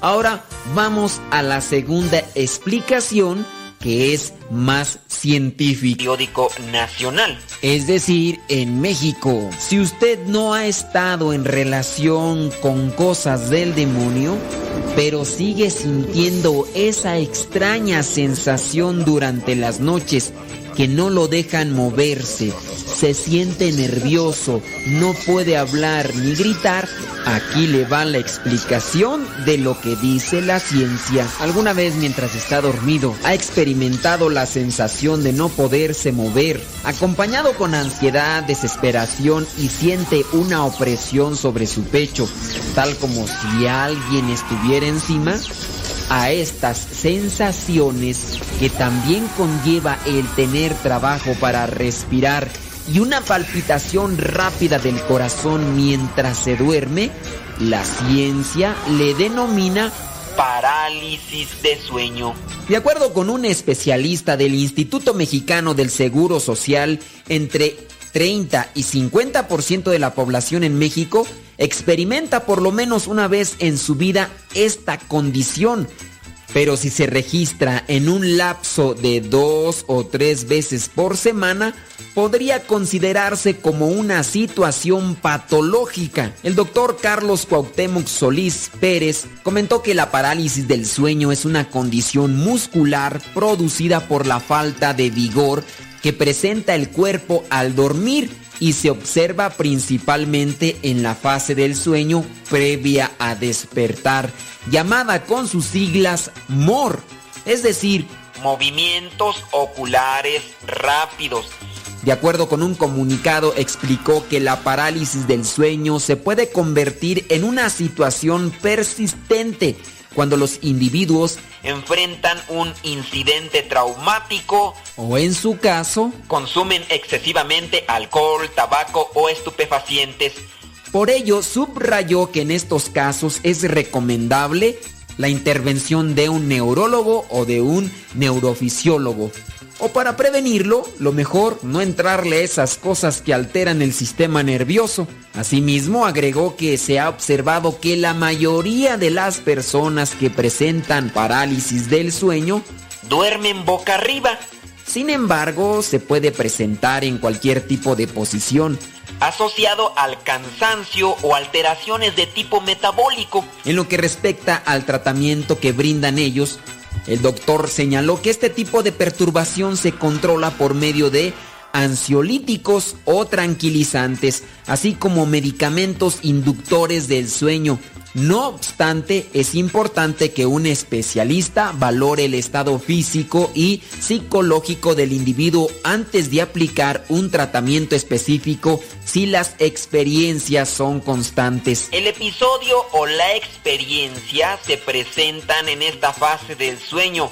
MOR movimientos oculares rápidos, ya que el cerebro está activo, pero el tronco cerebral bloquea las neuronas motrices, de manera que impide los movimientos musculares. Esta es la fase donde soñamos y captamos gran cantidad de información de nuestro entorno debido a la alta actividad cerebral. Aparentemente en la parálisis del sueño el cerebro está despierto, pero el cuerpo continúa dormido. El especialista recalcó que para prevenir este incidente es importante mantener una adecuada higiene del sueño, es decir, fomentar hábitos como tener horarios fijos para dormir, evitar el sedentarismo, es decir, estar cambiando de un lugar a otro para dormir. También cenar de forma ligera, no atragantarse, evitar abuso de alcohol,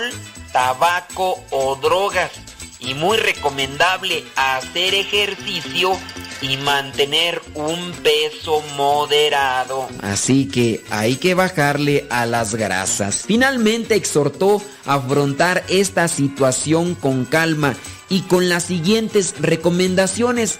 Evitar la angustia, relajarse, tratar de mover zonas del cuerpo poco a poco, empezando por los dedos de las manos y pies, ya que generalmente el episodio pasa sin contratiempo. Y yo como sacerdote les recomiendo rezar.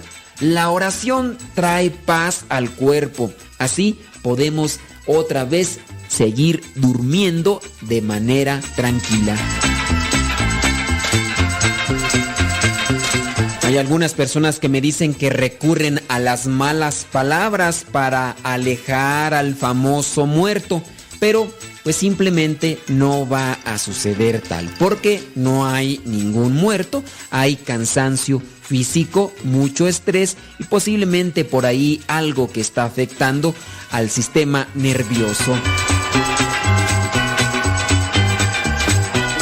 Ten mucho cuidado, porque si sufres también de persecuciones o ves gente que los demás no ven, trata de hacerte un diagnóstico más profundo, ya que esto lo puede padecer una persona con esquizofrenia.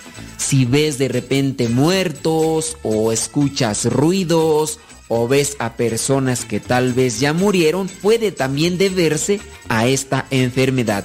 Lo mejor es acudir primero a la ciencia y después acudir también con Dios para adquirir una paz más completa y así poder seguir descansando tranquilamente durante las noches.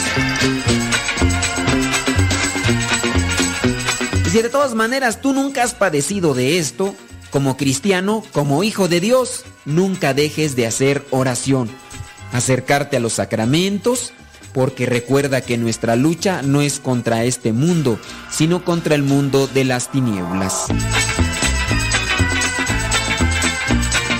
Se despide el Padre Modesto Lule, misionero, servidor de la palabra. Hasta la próxima.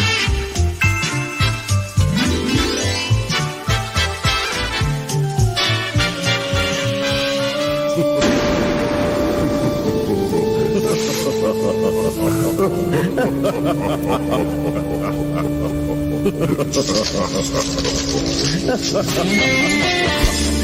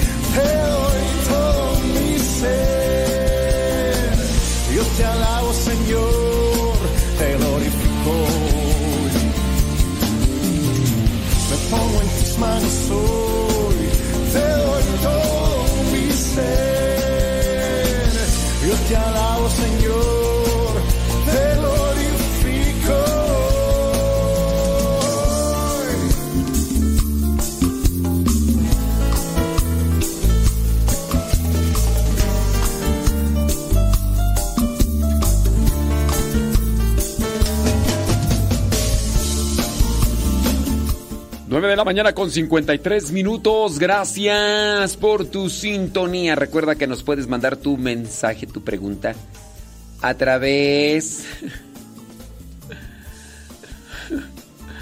a través de mm, el Telegram. Saludos de la pi pi pi pi pi pi pi pi Pirinola. Pirinola. Saludos, Pirinola. ¿Ya, ya no andas. ¿Ya no andas modos berrinchis? Ya andaba en modo berrinche la Pirinola. Pi, pi, pi, pi, pi, pi, pi, pi, pi, pi, pi, Pirinola. Ey. Ay, Pirinola. Ayer andaba así muy chuquila, Pirinola.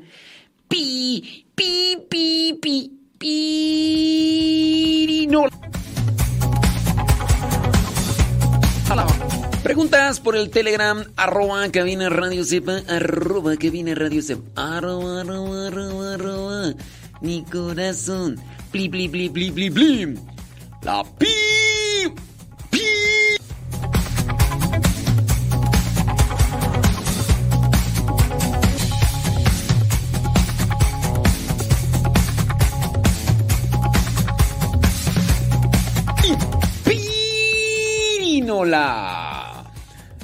Saludos Norma Soto, Lucy León, Celsa.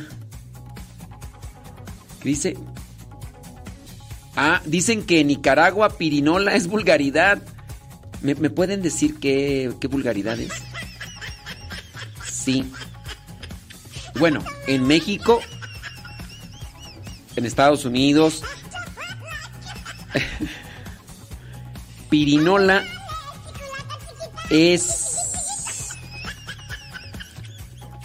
es un pequeño juguete es, un pequeño juguete para jugar los juegos de azar. Sí los juegos de azar. La pirinola es un dado es un dado que tiene escritos eh, tiene diferentes escritos. Pon uno, pon todo, pierde todo, todos ponen. Entonces, ese dado lo lanzas. Tiene mm, una pequeña... Tiene un, una forma eh, circular, como un trompo, pero con con diferentes lados, como si fuera un pentágono. Y entonces en cada lado tiene escrito algo, de manera que cuando termina de girar este pequeño dado, que parece un trompo, cae y entonces lo que queda visible es lo que le toca a la persona que movió el dado octagonal mm, o pentagonal, no sé. Y eso es lo que le toca en su caso son juegos de azar. Sí, muy posiblemente allá en, Nicaragua dicen que es vulgaridad. Pero eh, eh, díganme qué, tipo de vulgaridad es, digo. Ahora, miren, ay, es que eh, no nos podríamos ajustar a diferentes conceptos y también definiciones de... No diga esta palabra porque en mi país es vulgaridad. Les voy a decir, por ejemplo, en Chile. Aquí en México uno dice, voy a lavar los trastes. Los trastes en México, en Estados Unidos también, no sé, no sé en Guatemala, El Salvador, pero los trastes es el plato, la cuchara, el sartén, el vaso, para decir el conjunto de todos estos utensilios que son para la alimentación, se les dice trastes. Te toca lavar los trastes, ¿no? Ustedes saben, bueno, no saben, a lo mejor, en Chile, los trastes son las sentaderas, los glúteos, las pompas. Entonces dice, ¿quién va a lavar los trastes? están diciendo quién va. Entonces, este. Allí en República Dominicana, por ejemplo, Kenia, ¿qué, es una pirinola? Es que dicen, dice Celsa que pirinola allá en, Nicaragua es, es, es pirinola. Oye, Celsa, por cierto. Mm, ah, tú nos escuchas allá en Nicaragua. Ay, gracias por escucharnos, ¿eh? ¿eh? Oye, ¿cómo es que nos empezaste a escuchar en Nicaragua si no es. si no es indiscreción? Sí. Ahorita vamos a responder tu pregunta, ¿eh? Sobre las indulgencias. Claro que sí. Pero eh, platícanos, este, dinos ah, qué, es, qué es la pirinola. Así puedes decir, no, a lo mejor es. A lo mejor la pirinola es el miembro reproductor masculino. Y ya, pero es. No sé, lo que sea. Pero sí, imagínense, es que. Eh, hablando de, de, los mexicanos, los mexicanos somos muy folclóricos. Tenemos como que muchas definiciones a conceptos y a lo mejor pues dentro de lo que ya vendría a ser una forma popular no es eh, yo pienso que son las interpretaciones no que se llegan a por ejemplo ahí en Chile. En Chile una palabra que en México es grosería en Chile no.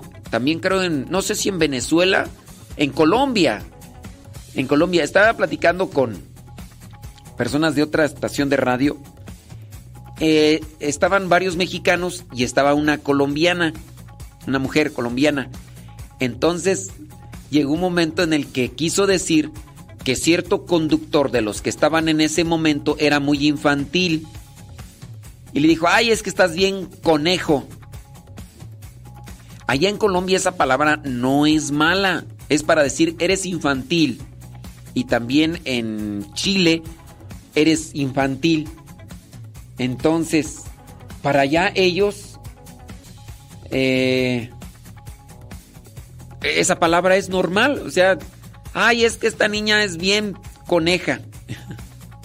y entonces, este, que, esta vez la locutora estaba en un programa en Estados Unidos y estaban varios mexicanos. Y entonces, dentro de, de, ese convivencia, la conductora colombiana le dijo al otro conductor mexicano, ay, estás bien conejo, estás bien conejo. Y pues los conductores mexicanos que no sabían bien qué onda, extrañaron y dijeron, ¿qué onda? ¿Qué pasa? ¿Qué está pasando? ¿Qué está pasando? Porque eso en México ya incluso puede ser una ofensa. no sé si... Ay, dice... Mm, pequeño trompo o peonza que hace girar con los dedos tomándolo con un pequeño mango sobre su parte superior. Eh, tiene forma octagonal eh, en Bolivia, Chile, El Salvador, México, Nicaragua y Colombia. Entonces, pirinola, el significado de pirinola, aquí dice el, el Wikipedia, gracias Male. Gracias, ahí está. Entonces, pero, a ver, este... No, no, no estoy, no estoy más tranquilo, ¿eh? No le busques. Es que me preguntan que si ya fui a exponer el Santísimo, que si ya estoy más tranquilo. No, no estoy. Búscale, búscale. Celsa, dinos por allá, por favor. ¿Qué, qué, qué, qué significa pirinola? Porque ya buscamos en Wikipedia, ¿eh? En Wikipedia dice que también allá lo mismo, ¿eh? Vayan sus preguntitas. 10 de la mañana con 2 minutos. Hoy día jueves 16 de febrero. Eh, Carmela Viña, póngase a bailar, ándele mejor. Carmela Viña, póngase a bailar, ándele mejor. ¡Pi, pi, pirinola! ¡Pirinola! Mira, mira, mira qué bonito, qué bonito es vivir con Cristo. Mira, mira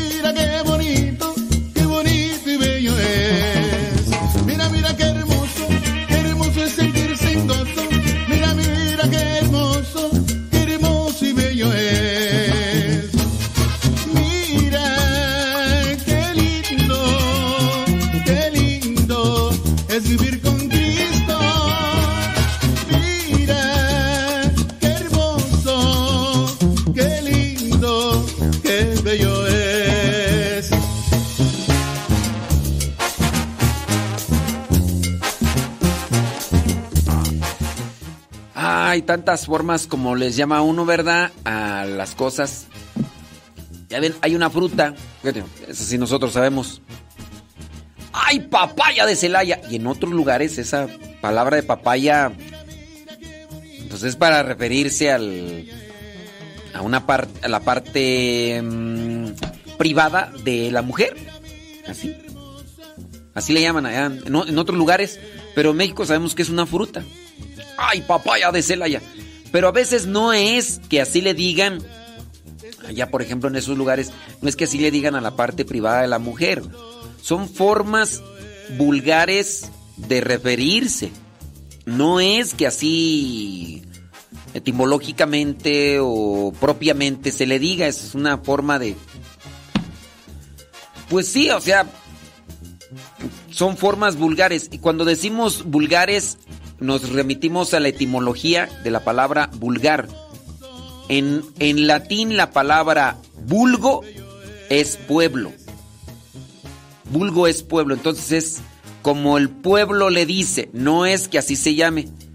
Digo, a la parte mm, privada del hombre, pues no se le dice papaya, ¿verdad?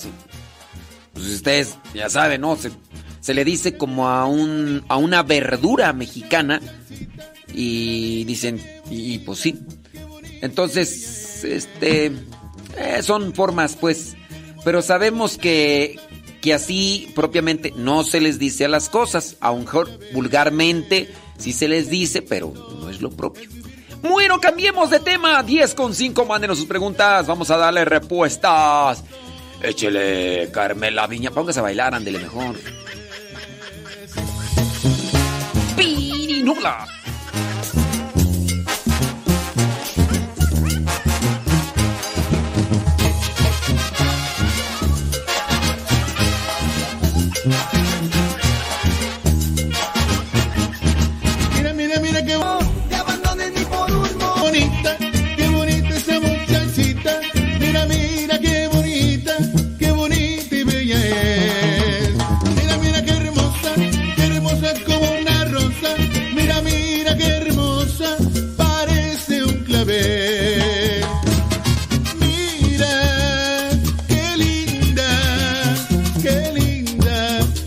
virgencita.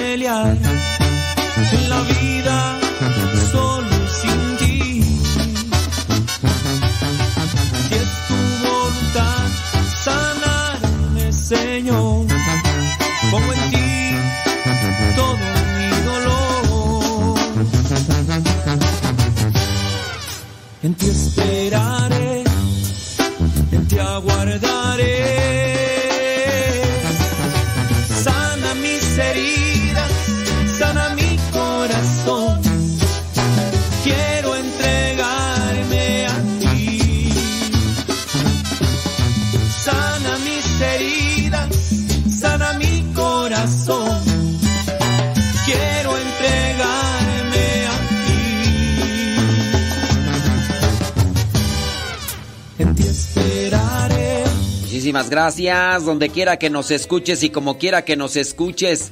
Thank you very much. Te mandamos un saludo a ti, a ti que te dispones a escuchar este programa y que ya lo sigues. Si es primera vez que nos escuchas, espero que nos des el beneficio de la duda y también nos des la oportunidad de alegrarte y de acompañarte ahí donde tú te encuentras. Mándanos tu mensaje, tu pregunta, tu comentario. Queremos ayudarte, queremos también orientarte, esperando que así lo estemos haciendo. Y vamos a tratar también de responder tus preguntas. Pregúntame. Saludos, Toñito Juárez. ¿Qué onda, Toñito Juárez? ¿Qué milanesas que te dejas visteces? Ay, Marta Juan Torres. Saludos a Carmela Viña, Leti Gómez. Male, male, male, male, male, Tony Duar. Saludos a Kenia Martínez, María López, Durán, Esteban, Norma Soto, Lucy León, Verónica Ibarra, Lupis Lander, Rosa Escalante. ¡Prima! ¡Prima! Ándele pues, prima Lupis, mi prima Goya. Saludos. Déjame ver por acá, eh, nos están haciendo... Dice, ya tenía un rato totototote que no lo escuchaba, dice por acá. No sé si, no decimos su nombre, ¿verdad? Por si tiene una pregunta. Dice, me pasó una situación, me gustaría platicarle por medio de una carta que se expusiera para los radioescuchas. Es larga, pero por X, pero por aquí dice, se lo puedo mandar. Antes lo escuchaba en mi oficina, incluso le mandé una foto. Dice, hoy ando en otro lado, no lo puedo escuchar como antes lo escuchaba, pero trato de darme un tiempo. Me alejé de Dios, válgame Dios. Me agarré de chongo con él, santo cielo, pero ¿por qué pues, hombre? Dice, renegué, hablé mal, hice muchas cosas, actué mal incluso estando al servicio de la iglesia, como catequista, válgame. Mira, se puede entender, se puede comprender, se puede ser paciente, pero si ya recapacitaste, si ya te acomodaste, qué bueno. Ojalá busques nuevamente acomodarte, reacomodarte dentro de las cosas de Dios para que tu alma, tu corazón adquiera nuevamente paz, porque pues, esas cosas no, no dan tranquilidad, no, no dan paz. Dice, hoy trato de encontrarme hoy trato de encontrar nuevamente la paz y el camino, pero me gustaría platicarle mi experiencia a todos. Bueno, pues este, si no es muy larga, pues dice, hace muchísimos meses, aunque esto ya lo leí. ¿Se acuerda de mí? Pues me, medio me acuerdo, criatura, medio me acuerdo. Así como que te digas, ¡Uh, te conozco como la palma de mi mano! Pues no. Dice, ya estaba viviendo bien después de una infidelidad. Mi esposa me perdonó, dice esta persona, válgame. Fuimos a confesarnos, hablamos y todo. Volvemos a retomar el camino. Ajá.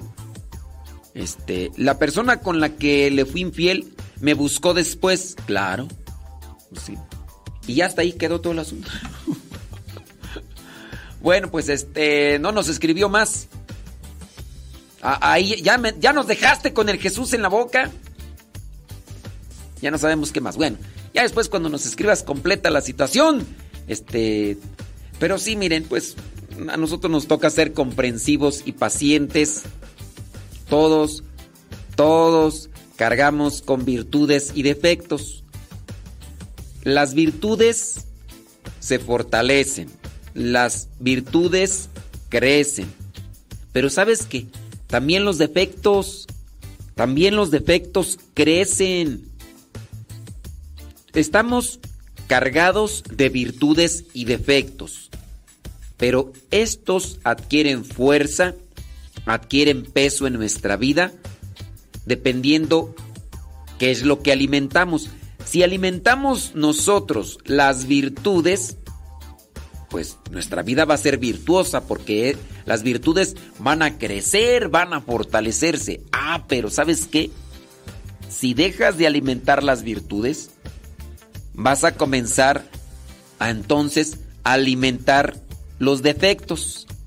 Por ahí había un poeta eh, cristiano católico que decía, esta es una frase que me gustó y que me dejó así como que impactado, decía, si no le rezas a Dios, entonces le estás rezando al diablo. Y sí, quizá esa expresión de este poeta, quizá la mejor es una expresión dura, porque igual la gente podrá sacudirse de esto y, de- y podrá decir, No, espérate, yo, yo no le estoy, este, rezando al diablo. Ok, no le rezas a Dios, pero en algo está conectada tu alma. Si no está conectada con Dios, ¿con quién está conectada?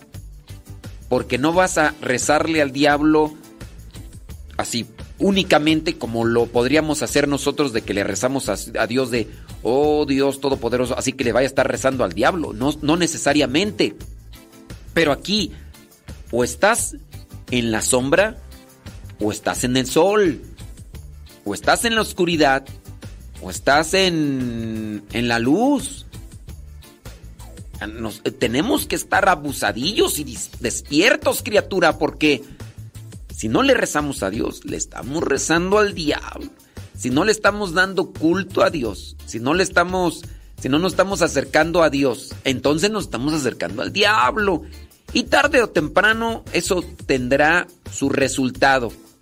A veces trabajamos mucho, muy fuerte en las virtudes y se notan prontamente. También en los vicios, también en las debilidades. Podemos así dejarnos ir como gordis en tobogán. Así. Y obviamente te vas. Te vas como, como hilo de media. Si te ha tocado ver que medias o calcetines, ¿no? Que agarras un hilito. Dices, ay, este hilito, no sé qué. Los calcetines a mí me ha tocado, no, no medias, ¿eh? No medias. Ah, pues también se les llama medias, ¿no? Las calcetas eh, que también son para hombre de- deportista, ¿no? Entonces, si agarras ese hilito y le jalas y ándale tú. Ese hilito está así como que enganchado de una forma que le jalas y se empieza a descoser así. Hay veces que nos podemos ir de esa manera. Hay veces que vamos lentos en las virtudes, hay veces que vamos también lentos en los vicios. No les alimentamos mucho, pero tarde o temprano tendrán su consecuencia. O a lo mejor estamos medios tibios. A veces rezamos a Dios y a veces no rezamos. Pero si no rezamos a Dios, entonces estamos del otro lado. Entonces estamos una de cal por una de arena, una de cal por una de arena. Y a lo mejor ahí andamos titubeantes. Entonces hay que tener mucho cuidado porque en algún momento donde le pongamos más cucharadas, ahí es donde se va a notar. A lo mejor ahí, tibios no. Así que pongan mucha atención y, y ojalá y pues échale ganas. Pues ¿qué, qué le hacemos? ¡Qué pasiones, señora Gaby! Ah, ahorita, ¿cómo no? Eh. Ah, ahorita, ahorita respondemos. Mándenos sus preguntas. Tenemos ahí algunas preguntas ya en el tintero, ¿cómo no? Ahorita, ahorita, ahorita. Eh, voy a esperar acá que la persona que nos estaba hablando sobre la infidelidad de esto y lo otro, eh, que nos explique bien el asunto, porque todavía está escribiendo, ¿verdad? Está escribiendo, está escribiendo. De aquí a media hora pasamos a, leer tu comentario. Síguele escribiendo completo porque si me vas allí a cuentagotas, pues, pues nomás no, ¿verdad? Y los que tengan ahí preguntitas, como dice en, en inglés, be patient. Be- se- sean pacientes, por favor.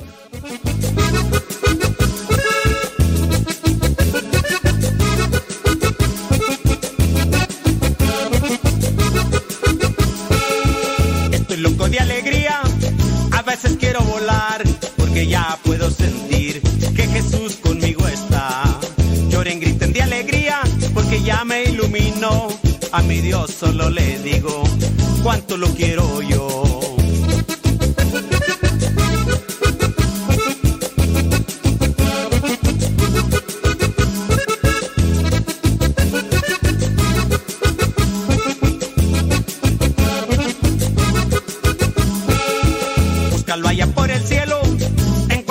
Camino. Ahora te amigo de él, porque es un gran peregrino.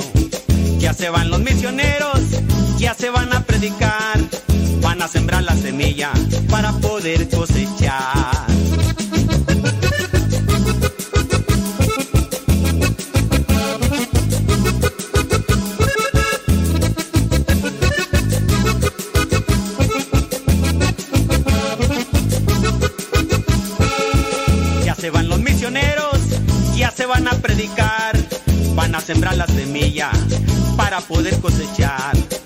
Se van los misioneros, ya se van a predicar, a predicar la palabra, porque con él quieren estar.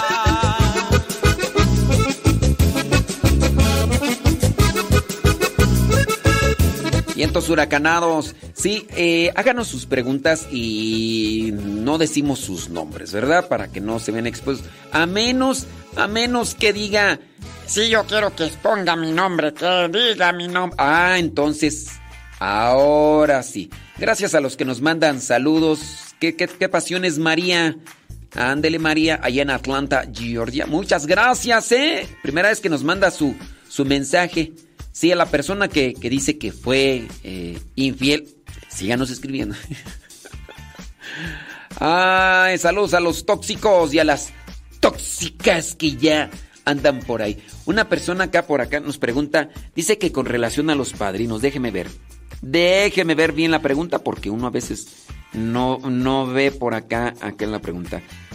Ay, Jesús del Huerto. Muy bien. Man, saludos, Male. ¿Qué onda? ¿Qué pasotes con tus zapatotes? Dice. Ajá. Ah, claro que sí.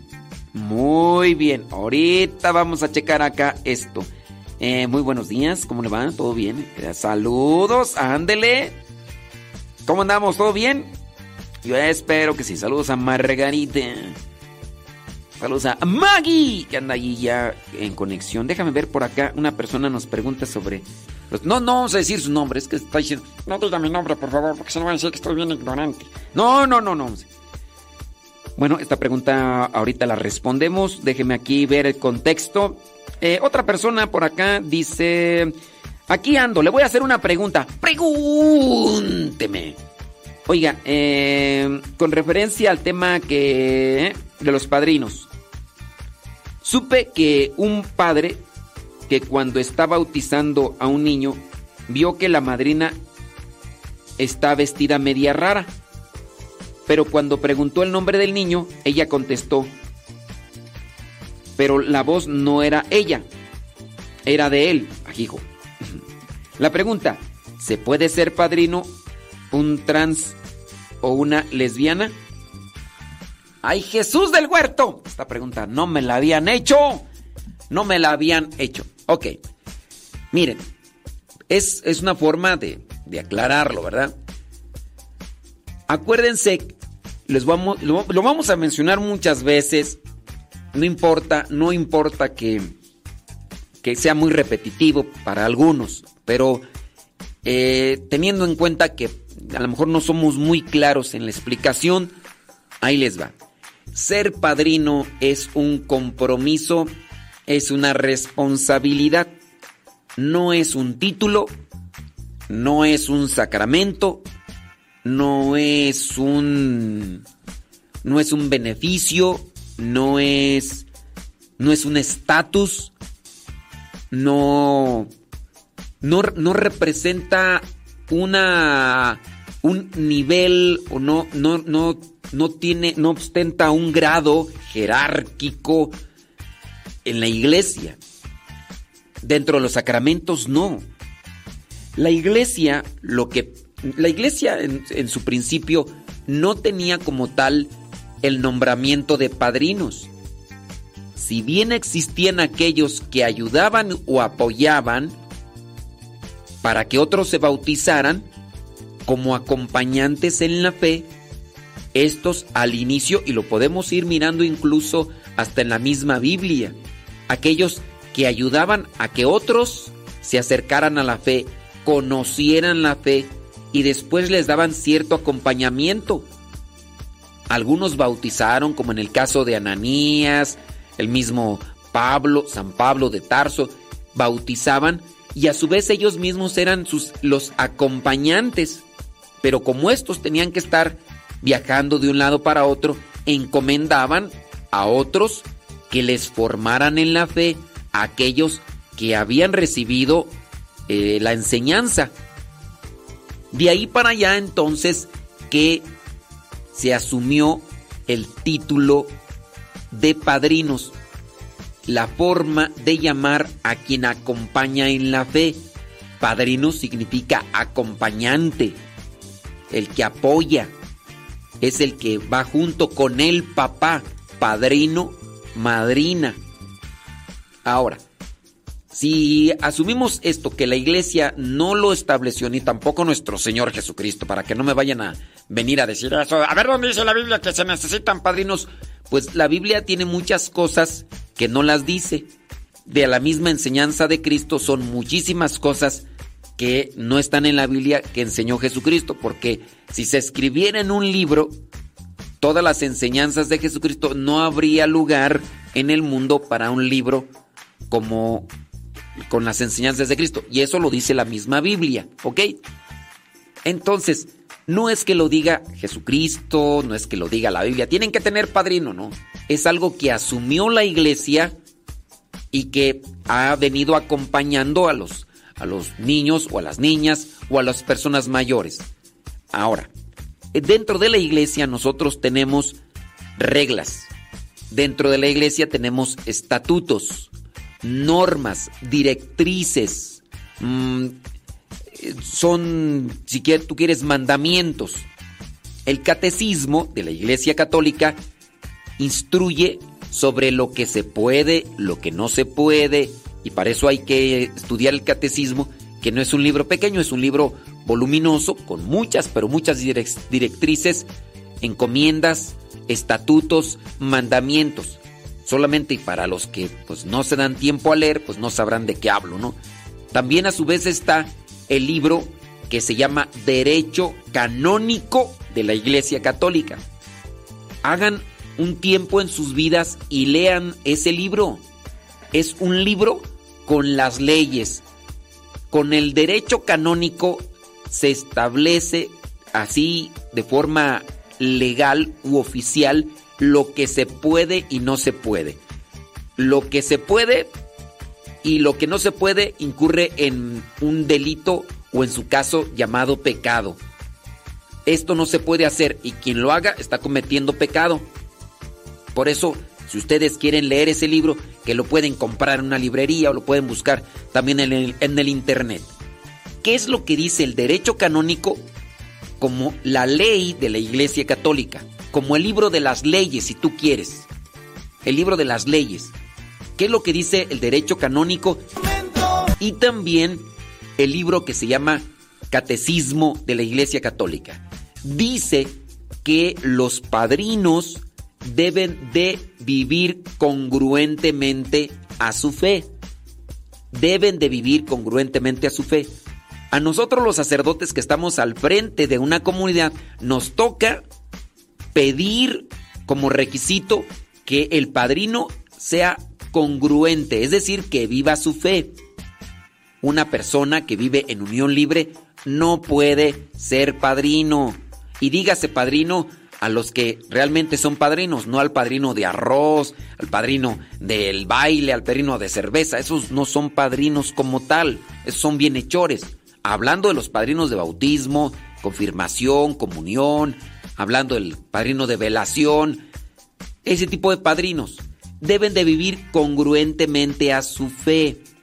Es decir, vivir lo que van a ellos a enseñar al muchacho, a la muchacha. Con relación a esta pregunta concreta, dicen, ¿una persona trans puede ser padrino o madrina? No, no puede ser. Tiene que ser hombre o mujer viviendo sus sacramentos. Si esta persona tiene una creencia, porque es una creencia, es una ideología, tiene una tendencia, puede ser que incluso, mira, hasta la persona sea homosexual, tiene la tendencia, preferencia por el mismo sexo, pero no está en pecado. Se esfuerza en vivir su fe, aunque la tendencia la tiene. Puede ser esa persona, puede ser padrino, madrina, sí, puede serlo. Pero en su caso, si se meten estas personas, tanto los que viven en unión libre, tanto los que están en una situación de pecado, se meten a la fuerza engañando a los que están al frente de la iglesia para ser padrinos, en realidad no van a ayudar porque no son congruentes, no son sinceros y no son transparentes. Pueden decir cosas, sí, pero la enseñanza principal se da con el testimonio por parte de los padrinos. En su caso, de título podría ser padrino, pero acompañante o una persona que realmente enseñe la fe no lo hará, porque no lo está viviendo, no es congruente.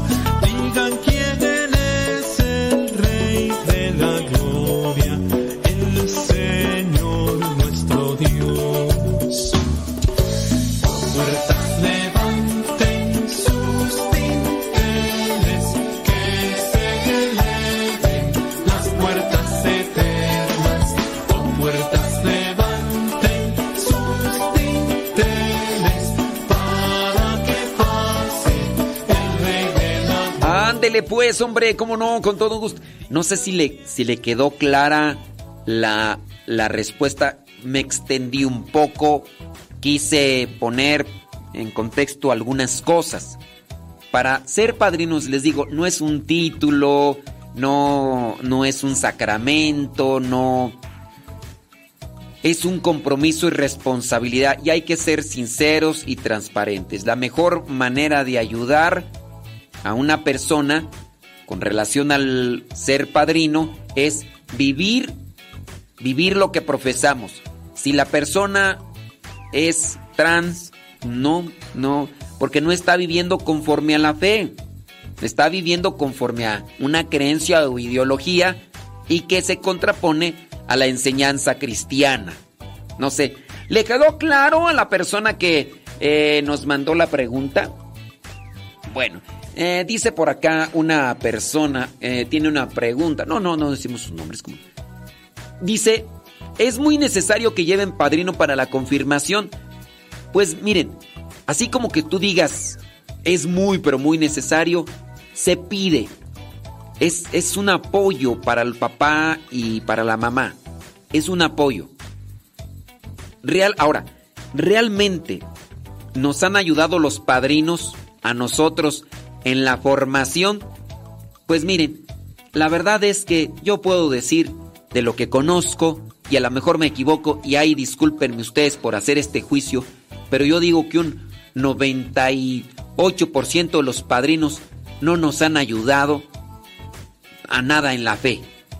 Habrá por ahí un 2% que sí son muy entregados, pero nada más, a veces yo he hecho encuestas así de 100 personas, por ahí una o dos me dicen, Sí, a mí mi padrino, mi padrino sí es muy bueno. Ay, mi padrino es bien santo. Mi padrino... de 100 personas y lo he hecho en retiros. Pues a ver, levanten la mano. ¿Quién, a quién de ustedes les ha ayudado? Sí, hay personas que dicen, uy, a mí sí me ha ayudado mi padrino. Me daba dinero, ya no, no trabajaba y él me mantenía. Pero, a ver, en cuestiones de fe, los padrinos nos han ayudado. Los padrinos de bautismo. Ni lo sé, uno de ellos ni lo he visto en mi vida, nomás en foto. Sí, y, ot- y otros de ellos, nomás, ah, antes ni me topaban. Pero ahorita que soy padre, Ah, yo soy el padrino de, del padre fulano. ah, ahora sí, ¿verdad? Ahora sí, pero nomás para andarse ahí levantando el sombrero.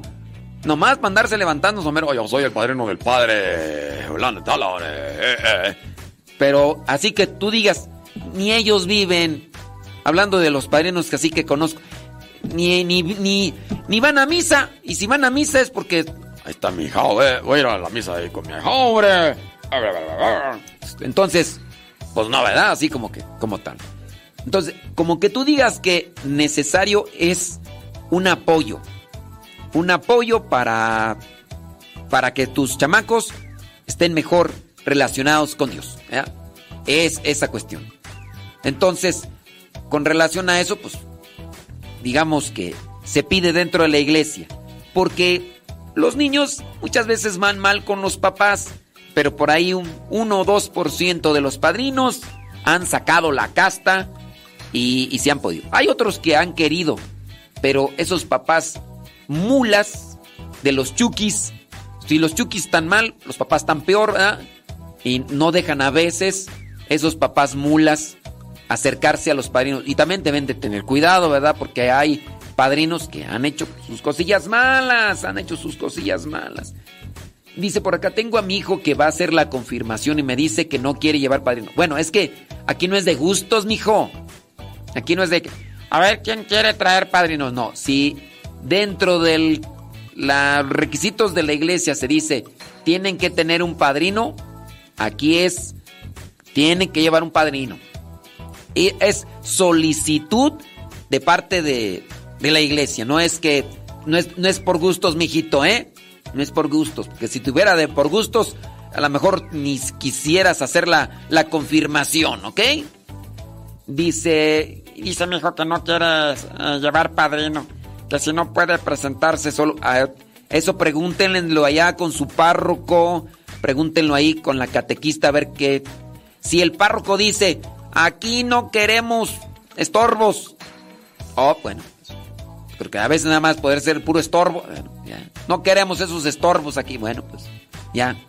Ahí, pues platíquenlo. Dice... Él solo que de todos modos los padrinos nada más se presentan. Bueno, pero aquí les digo, él tiene 16 años. Es Chucky berrinchudo. Díganle que no es cuestión aquí de, de, gustos, ¿eh? Sí, no, díganle, no es cuestión de gustos, Chucky. Y pregúntenle al padre.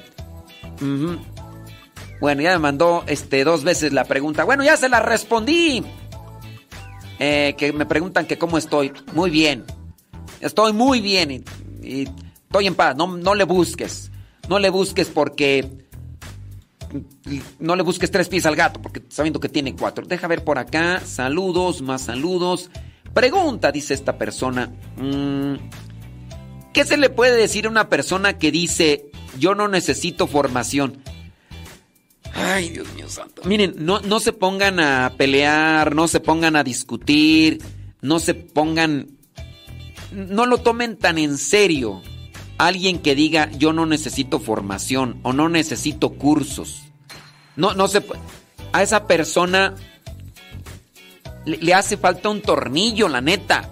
Es como el que dice yo no necesito calcio. Yo no necesito calcio. Yo no necesito proteína. Yo no necesito proteína. Yo no necesito vitaminas. Yo no necesito. Yo solo. Yo. ¿Qué, puedes decir? Está, está mal este, hombre. No le hagas tanto caso. Porque a veces de los niños, a los niños tú les dices, este niño, a ver, cómete las verduras, necesitas fortalecerte en el calcio. Eh, si te aparece una persona por ahí, mayor de edad, hablando ya que está medio labregón, y te dice, yo no necesito información, no, formación, yo no necesito cursos de Biblia, a mí el Señor me habla, me ilumina para lo que voy a decir o enseñar, que estudien los que están lejos de Dios o los que están, eh, los que Él no les habla o no tienen su espíritu en ellos. No le hagas mucho caso a esa persona. Tú sigue adelante y, y ya. Eh, ponerle mucha atención a este tipo de personas, tanto los niños como yo no necesito proteínas, vitaminas, calcio, yo estoy fuerte, yo no necesito por qué estar tomando, eh, comiendo verduras, eh, eh, no necesito estar tomando vitaminas, no necesito estar comiendo cosas nutritivas, yo me voy a alimentar por puras maruchan, yo... ¿Qué, qué tú vas a decir de ese niño? Diría mi tía Rosa, ¿está zafao? Está zafado este muchacho. Ay, no, está acuerdo. No está. No, no le hagan mucho caso. ¿Para qué? ¿Para qué se?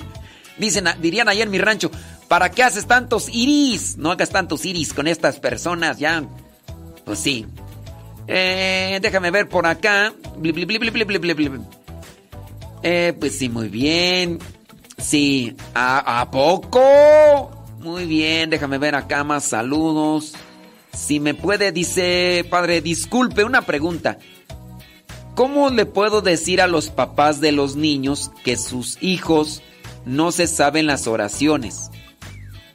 Pues cómo, pues papás, los a los niños se les hizo una evaluación y no se saben las oraciones. Así, pues o sea, ¿cómo? ¿Me puede dar un consejo? ¿Cómo empezar una plática con ellos? Es que pues a ver, ¿tienes miedo decirle eso a los papás? Pues que los papás son medios, acá medios, ¿cómo qué?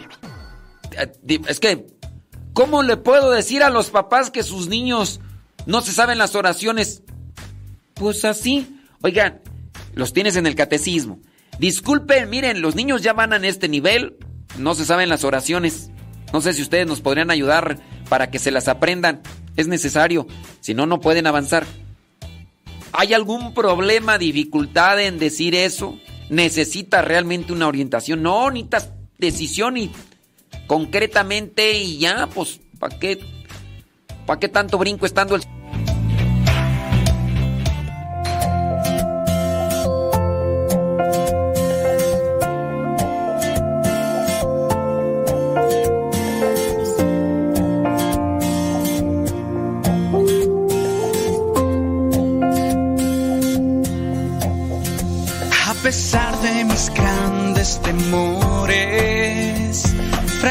fracasos y desilusiones, el dolor que llevo en el alma, tú me has dado una nueva esperanza. Me llamas a dejar atrás los temores, las tormentas de alta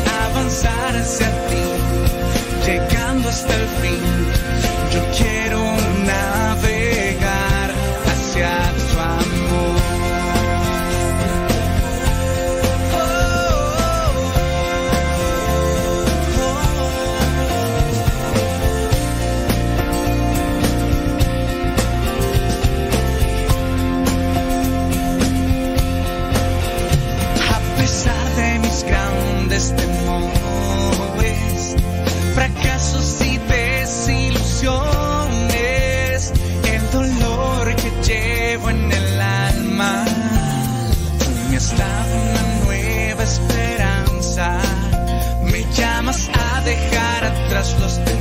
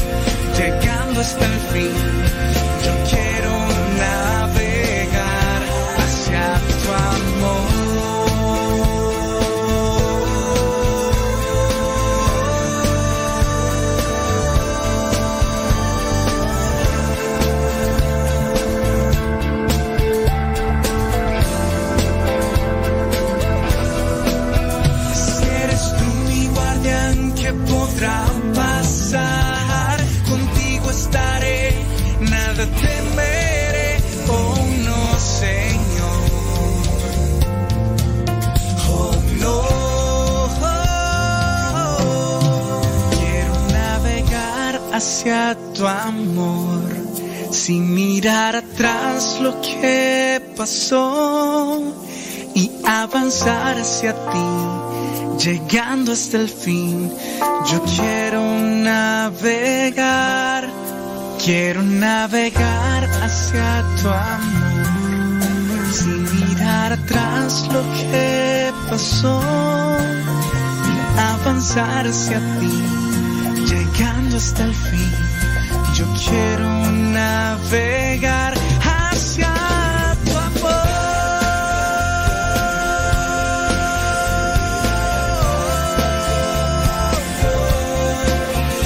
y avanzar hacia ti. Vientos huracanados, eso es Toño, Pepito y Flor, gracias a Everybody. Yeah, everybody. Yeah, yeah. Ya nos contestó por ahí Celsa, dice que empezó a escuchar los evangelios y que ya nos empezó también a, a seguir en el programa de radio. Nada más que sí déjenme decirles que la explicación que doy en el Evangelio, pues es de una manera. Y el programa de radio es de otra. Hay gente que no le ha gustado cómo voy dirigiendo el programa de radio. Sí le gusta eh, la reflexión del Evangelio, porque en el Evangelio estoy. El Evangelio. Y así quieren que haga el programa. Y no, es que este es programa de radio. Saludos, Celsa. Gracias por escucharnos. Y bueno, si estás ahí en sintonía todavía y no te espantas, este. Espero que, que, que nos sigas escuchando, ¿verdad? Y que nos, que nos recomiendes. Bueno, bueno, unos con preguntas. Déjame ver, déjame ver por acá. Saludos por acá, saludos y más saludos. Saludos a todos, a todos los que nos escuchan y a los que no nos escuchan también.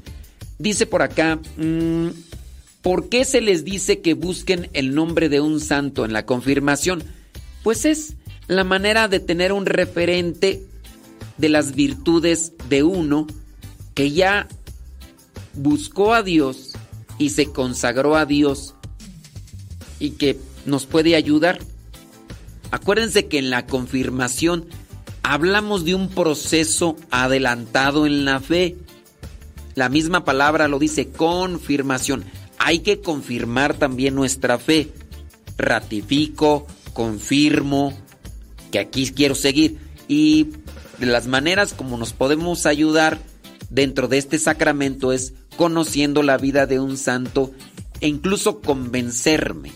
Eh, también que nosotros podamos decir con claridad y con firmeza, quiero seguir adelante en este camino de la fe, en este camino que me enseña la iglesia o que me muestra la iglesia, el camino que me lleva a Cristo, el camino que me lleva a Dios. Por eso es que se les pide que tengan por ahí que tengan por ahí un, el conocimiento de la vida de un santo. ¿Ok? Ande, y no solamente de uno, conozcan la vida de muchos santos para que sean sus referentes ahí en, en la vida de fe. Déjame ver por acá. Ok, muy bien. Dice esto, dice el otro. Muy bien, más saludos y más saludos. Y más saludos, ok, más saludos por acá. Al ratito pasamos todos esos saludos. Dice... Mm, ándele pues, Leonor. Leonor Estrodo. Ah, dice tarde pero segura. Bueno, tarde, segura, quién sabe. Dice... Eh, el padre decía que el amor de mi vida. Ah, ok, muy bien. Saludos, Israel Gos. Gracias por tu comentario, ¿eh? Ándele, pues. Saludos, dice más saludos y más saludos y más saludos y más saludos. Eh, ándele, pues. Bueno, ya por acá miramos algunos saludos. Déjame ver acá una pregunta. Dice que en la Semana Santa del año pasado, dice el Viernes Santo, para ser exacto, el padre de la parroquia a donde esta persona va, dice, invitó a todos a comulgar, aun si no estaban confesados. A eso se le llama abuso litúrgico. Eso no debe de darse. Persona que comulga en pecado consume su propia condenación. Para que realmente sea provechoso el sacramento de la comunión, debemos estar confesados, purificados. Si hemos cometido pecados veniales, pecados pequeños, el hecho mismo de que nosotros comencemos la misa con un acto de contrición nos ayuda para que nos podamos preparar y recibir en gracia o limpios el sacramento de la comunión. Si un sacerdote o un obispo dice, hey, no importa, todos los que no están confesados, pasen a comulgar acá. Yo, pasen, pasen, tomen todo, consuman todo, yo pago, yo... No, eso se llama abuso litúrgico y pues aunque hayan comulgado, esa comunión en realidad no tiene provecho en ellos.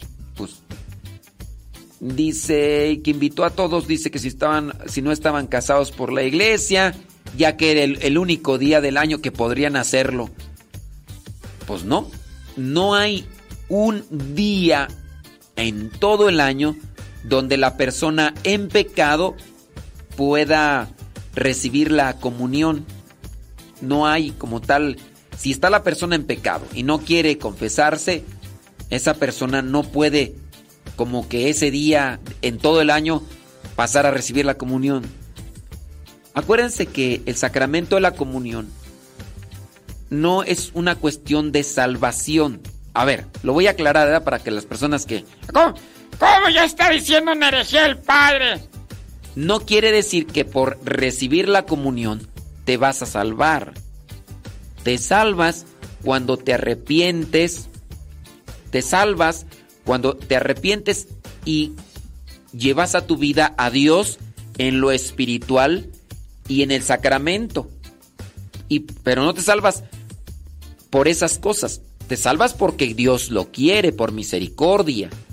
Pero ahí tú estás preparando todo para que en la misericordia del Señor te reciba en su presencia. Ahora, si tú dices, yo no me voy a confesar, ni voy a recibir la comunión, acabo por su misericordia me salvo. Cuando tú le das la espalda a la confesión, cuando tú le das la espalda al sacramento de la comunión, le das la espalda a Dios. Es como el, el cariño y el amor de, de muchos hijos. A veces falso. No puedes decir, mamá, yo te amo, pero no te voy a visitar, no te hago caso, mamá, este, no te regalo nada, mamá, este, pero te amo, ¿eh? Yo te amo, no te... Ese es un amor falso. Y habrá gente también que a lo mejor le regala flores y le dice a la mamá, te amo mucho, mamá, pero no le hace caso, entonces... Y las mamás Regularmente digo, a menos que ande por ahí una destartalada, pero las mamás piden cosas buenas. Muchas mamás incluso a veces no quieren comulgar porque tienen a sus hijos amancebaos en unión libre y se sienten culpables, aunque no son ellas la del pecado, ¿verdad? Pero las mamás siempre están haciendo recomendaciones buenas.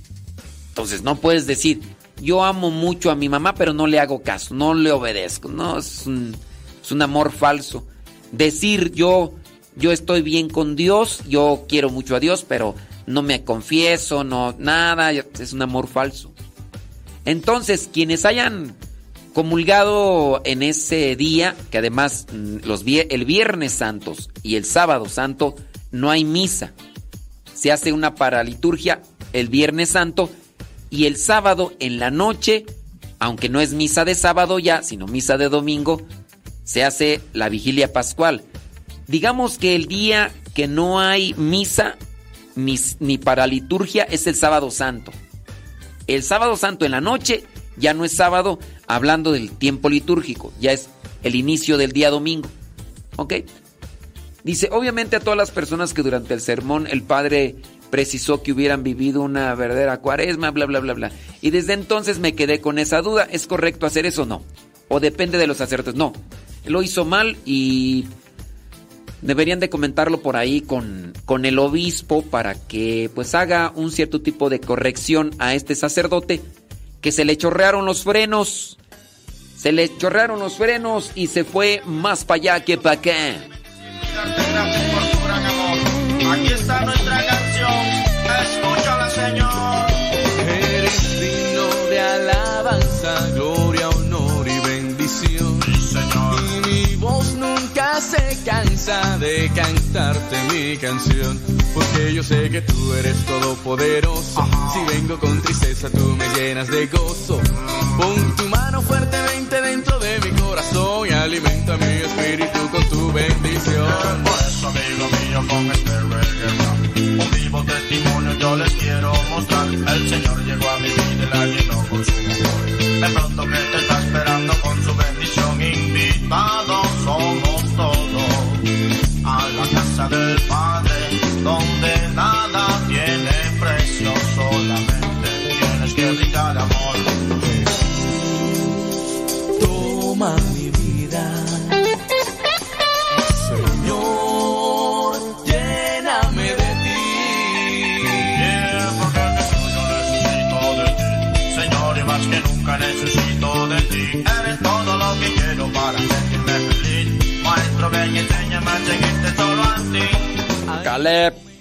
Caleb. En los que hay que decidir si seguimos en pecado o empezamos a vivir. Jesús te ha dado todo lo que tú necesitas, sacramentos, oración y su encuentro en la misa. Para sentir su presencia muy dentro del corazón y vivir por siempre y para siempre unidos a su amor. Óyeme, brother, aquí quiero hacerte una invitación. Que recibas a Jesucristo en tu corazón. Te mostrará el camino hacia tu salvación. Apuéstale mi pana a la vida y al amor. Esta vida tiene cosas muy hermosas que brindar. Y en Jesús yo las descubro cada día. Sin necesidad de nada más. Dame tu espíritu. Dame tu espíritu, Señor.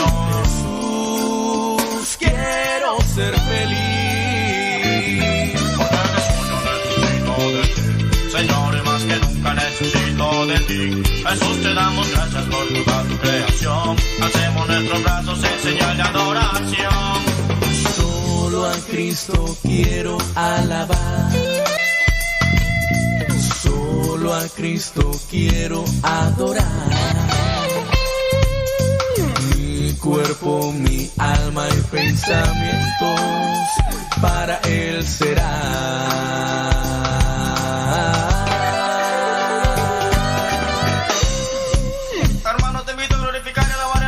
Jesús con su cuerpo fuertemente, más rápido.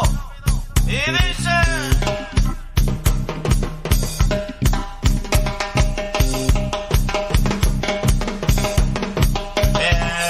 Amor y bendición lo que no quiera regalar, bendito sea Jesucristo Padre Celestial. Yo te doy gracias por todo lo que me has regalado. Mi Madre Santa, cuídanos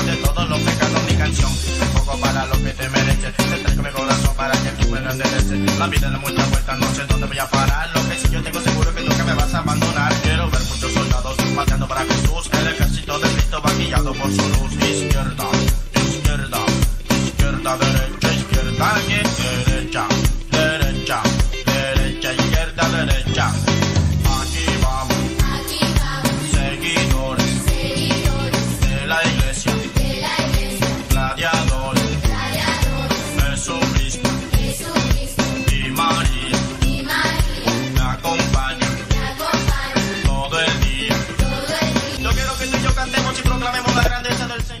Quiero que todos cantemos la grandeza del Señor. Son las 10 de la mañana con 59 minutos. Ya nos retiramos. Gracias a ti que nos acompañaste. Viene por ahí Pati Paco con el programa Lo que Dios ha unido. Hoy día ju- ju- jueves 16 de febrero. 16 de febrero del 2023. Qué gracias. Ya estamos acercándonos a la mitad del mes de febrero. Y ya después pues vendrá febrero, marzo. Se acabó. Queda el programa grabado allí en, eh, en, en, en YouTube, Modesto Radio. Después se estará subiendo a Spotify, a iTunes Modesto Radio. Oye, ya Celsa de Nicaragua, ya no sabemos si nos siguió, si nos siguió escuchando, ¿no? Sí, es que el programa es bien diferente al Evangelio. Sí me he encontrado con muchas personas y dicen, Me quedo con el Evangelio, no me gusta cómo, cómo, cómo lleva a cabo ese programa. Se me hace usted muy superficial. Yo pensé que así también era en el programa. Pero no. ¿Por qué tiene que andar haciendo cambio de voces? A ver. ¿Por qué tiene que.? No, a mí se me hace que usted no está bien. Eh, no, ya, ya, ya no. Es más, ya ni el Evangelio voy a escuchar. Así me han dicho algunas personas, pero bueno. Bueno, bueno, saludos hasta Cámbaro, Guanajuato, a la güera vendiendo peluches ahí en la calle, la Aldama, ¿no? Ah, pero nomás escuche el evangelio, ni modo, la güera. Saludos a la güera, que la fuimos a saludar a la güera y no nos ubicó la güera. Ah. Hicimos ahí la plática y no, no nos ubicó. Dijimos, ah, esta güera no es, ni modo. Ahí viene Pati Paco con el programa Lo que Dios ha unido. Sale, vale. Se queda ahí el programa en Modesto Radio en YouTube, Spotify, iTunes, Modesto Radio. Se estará subiendo.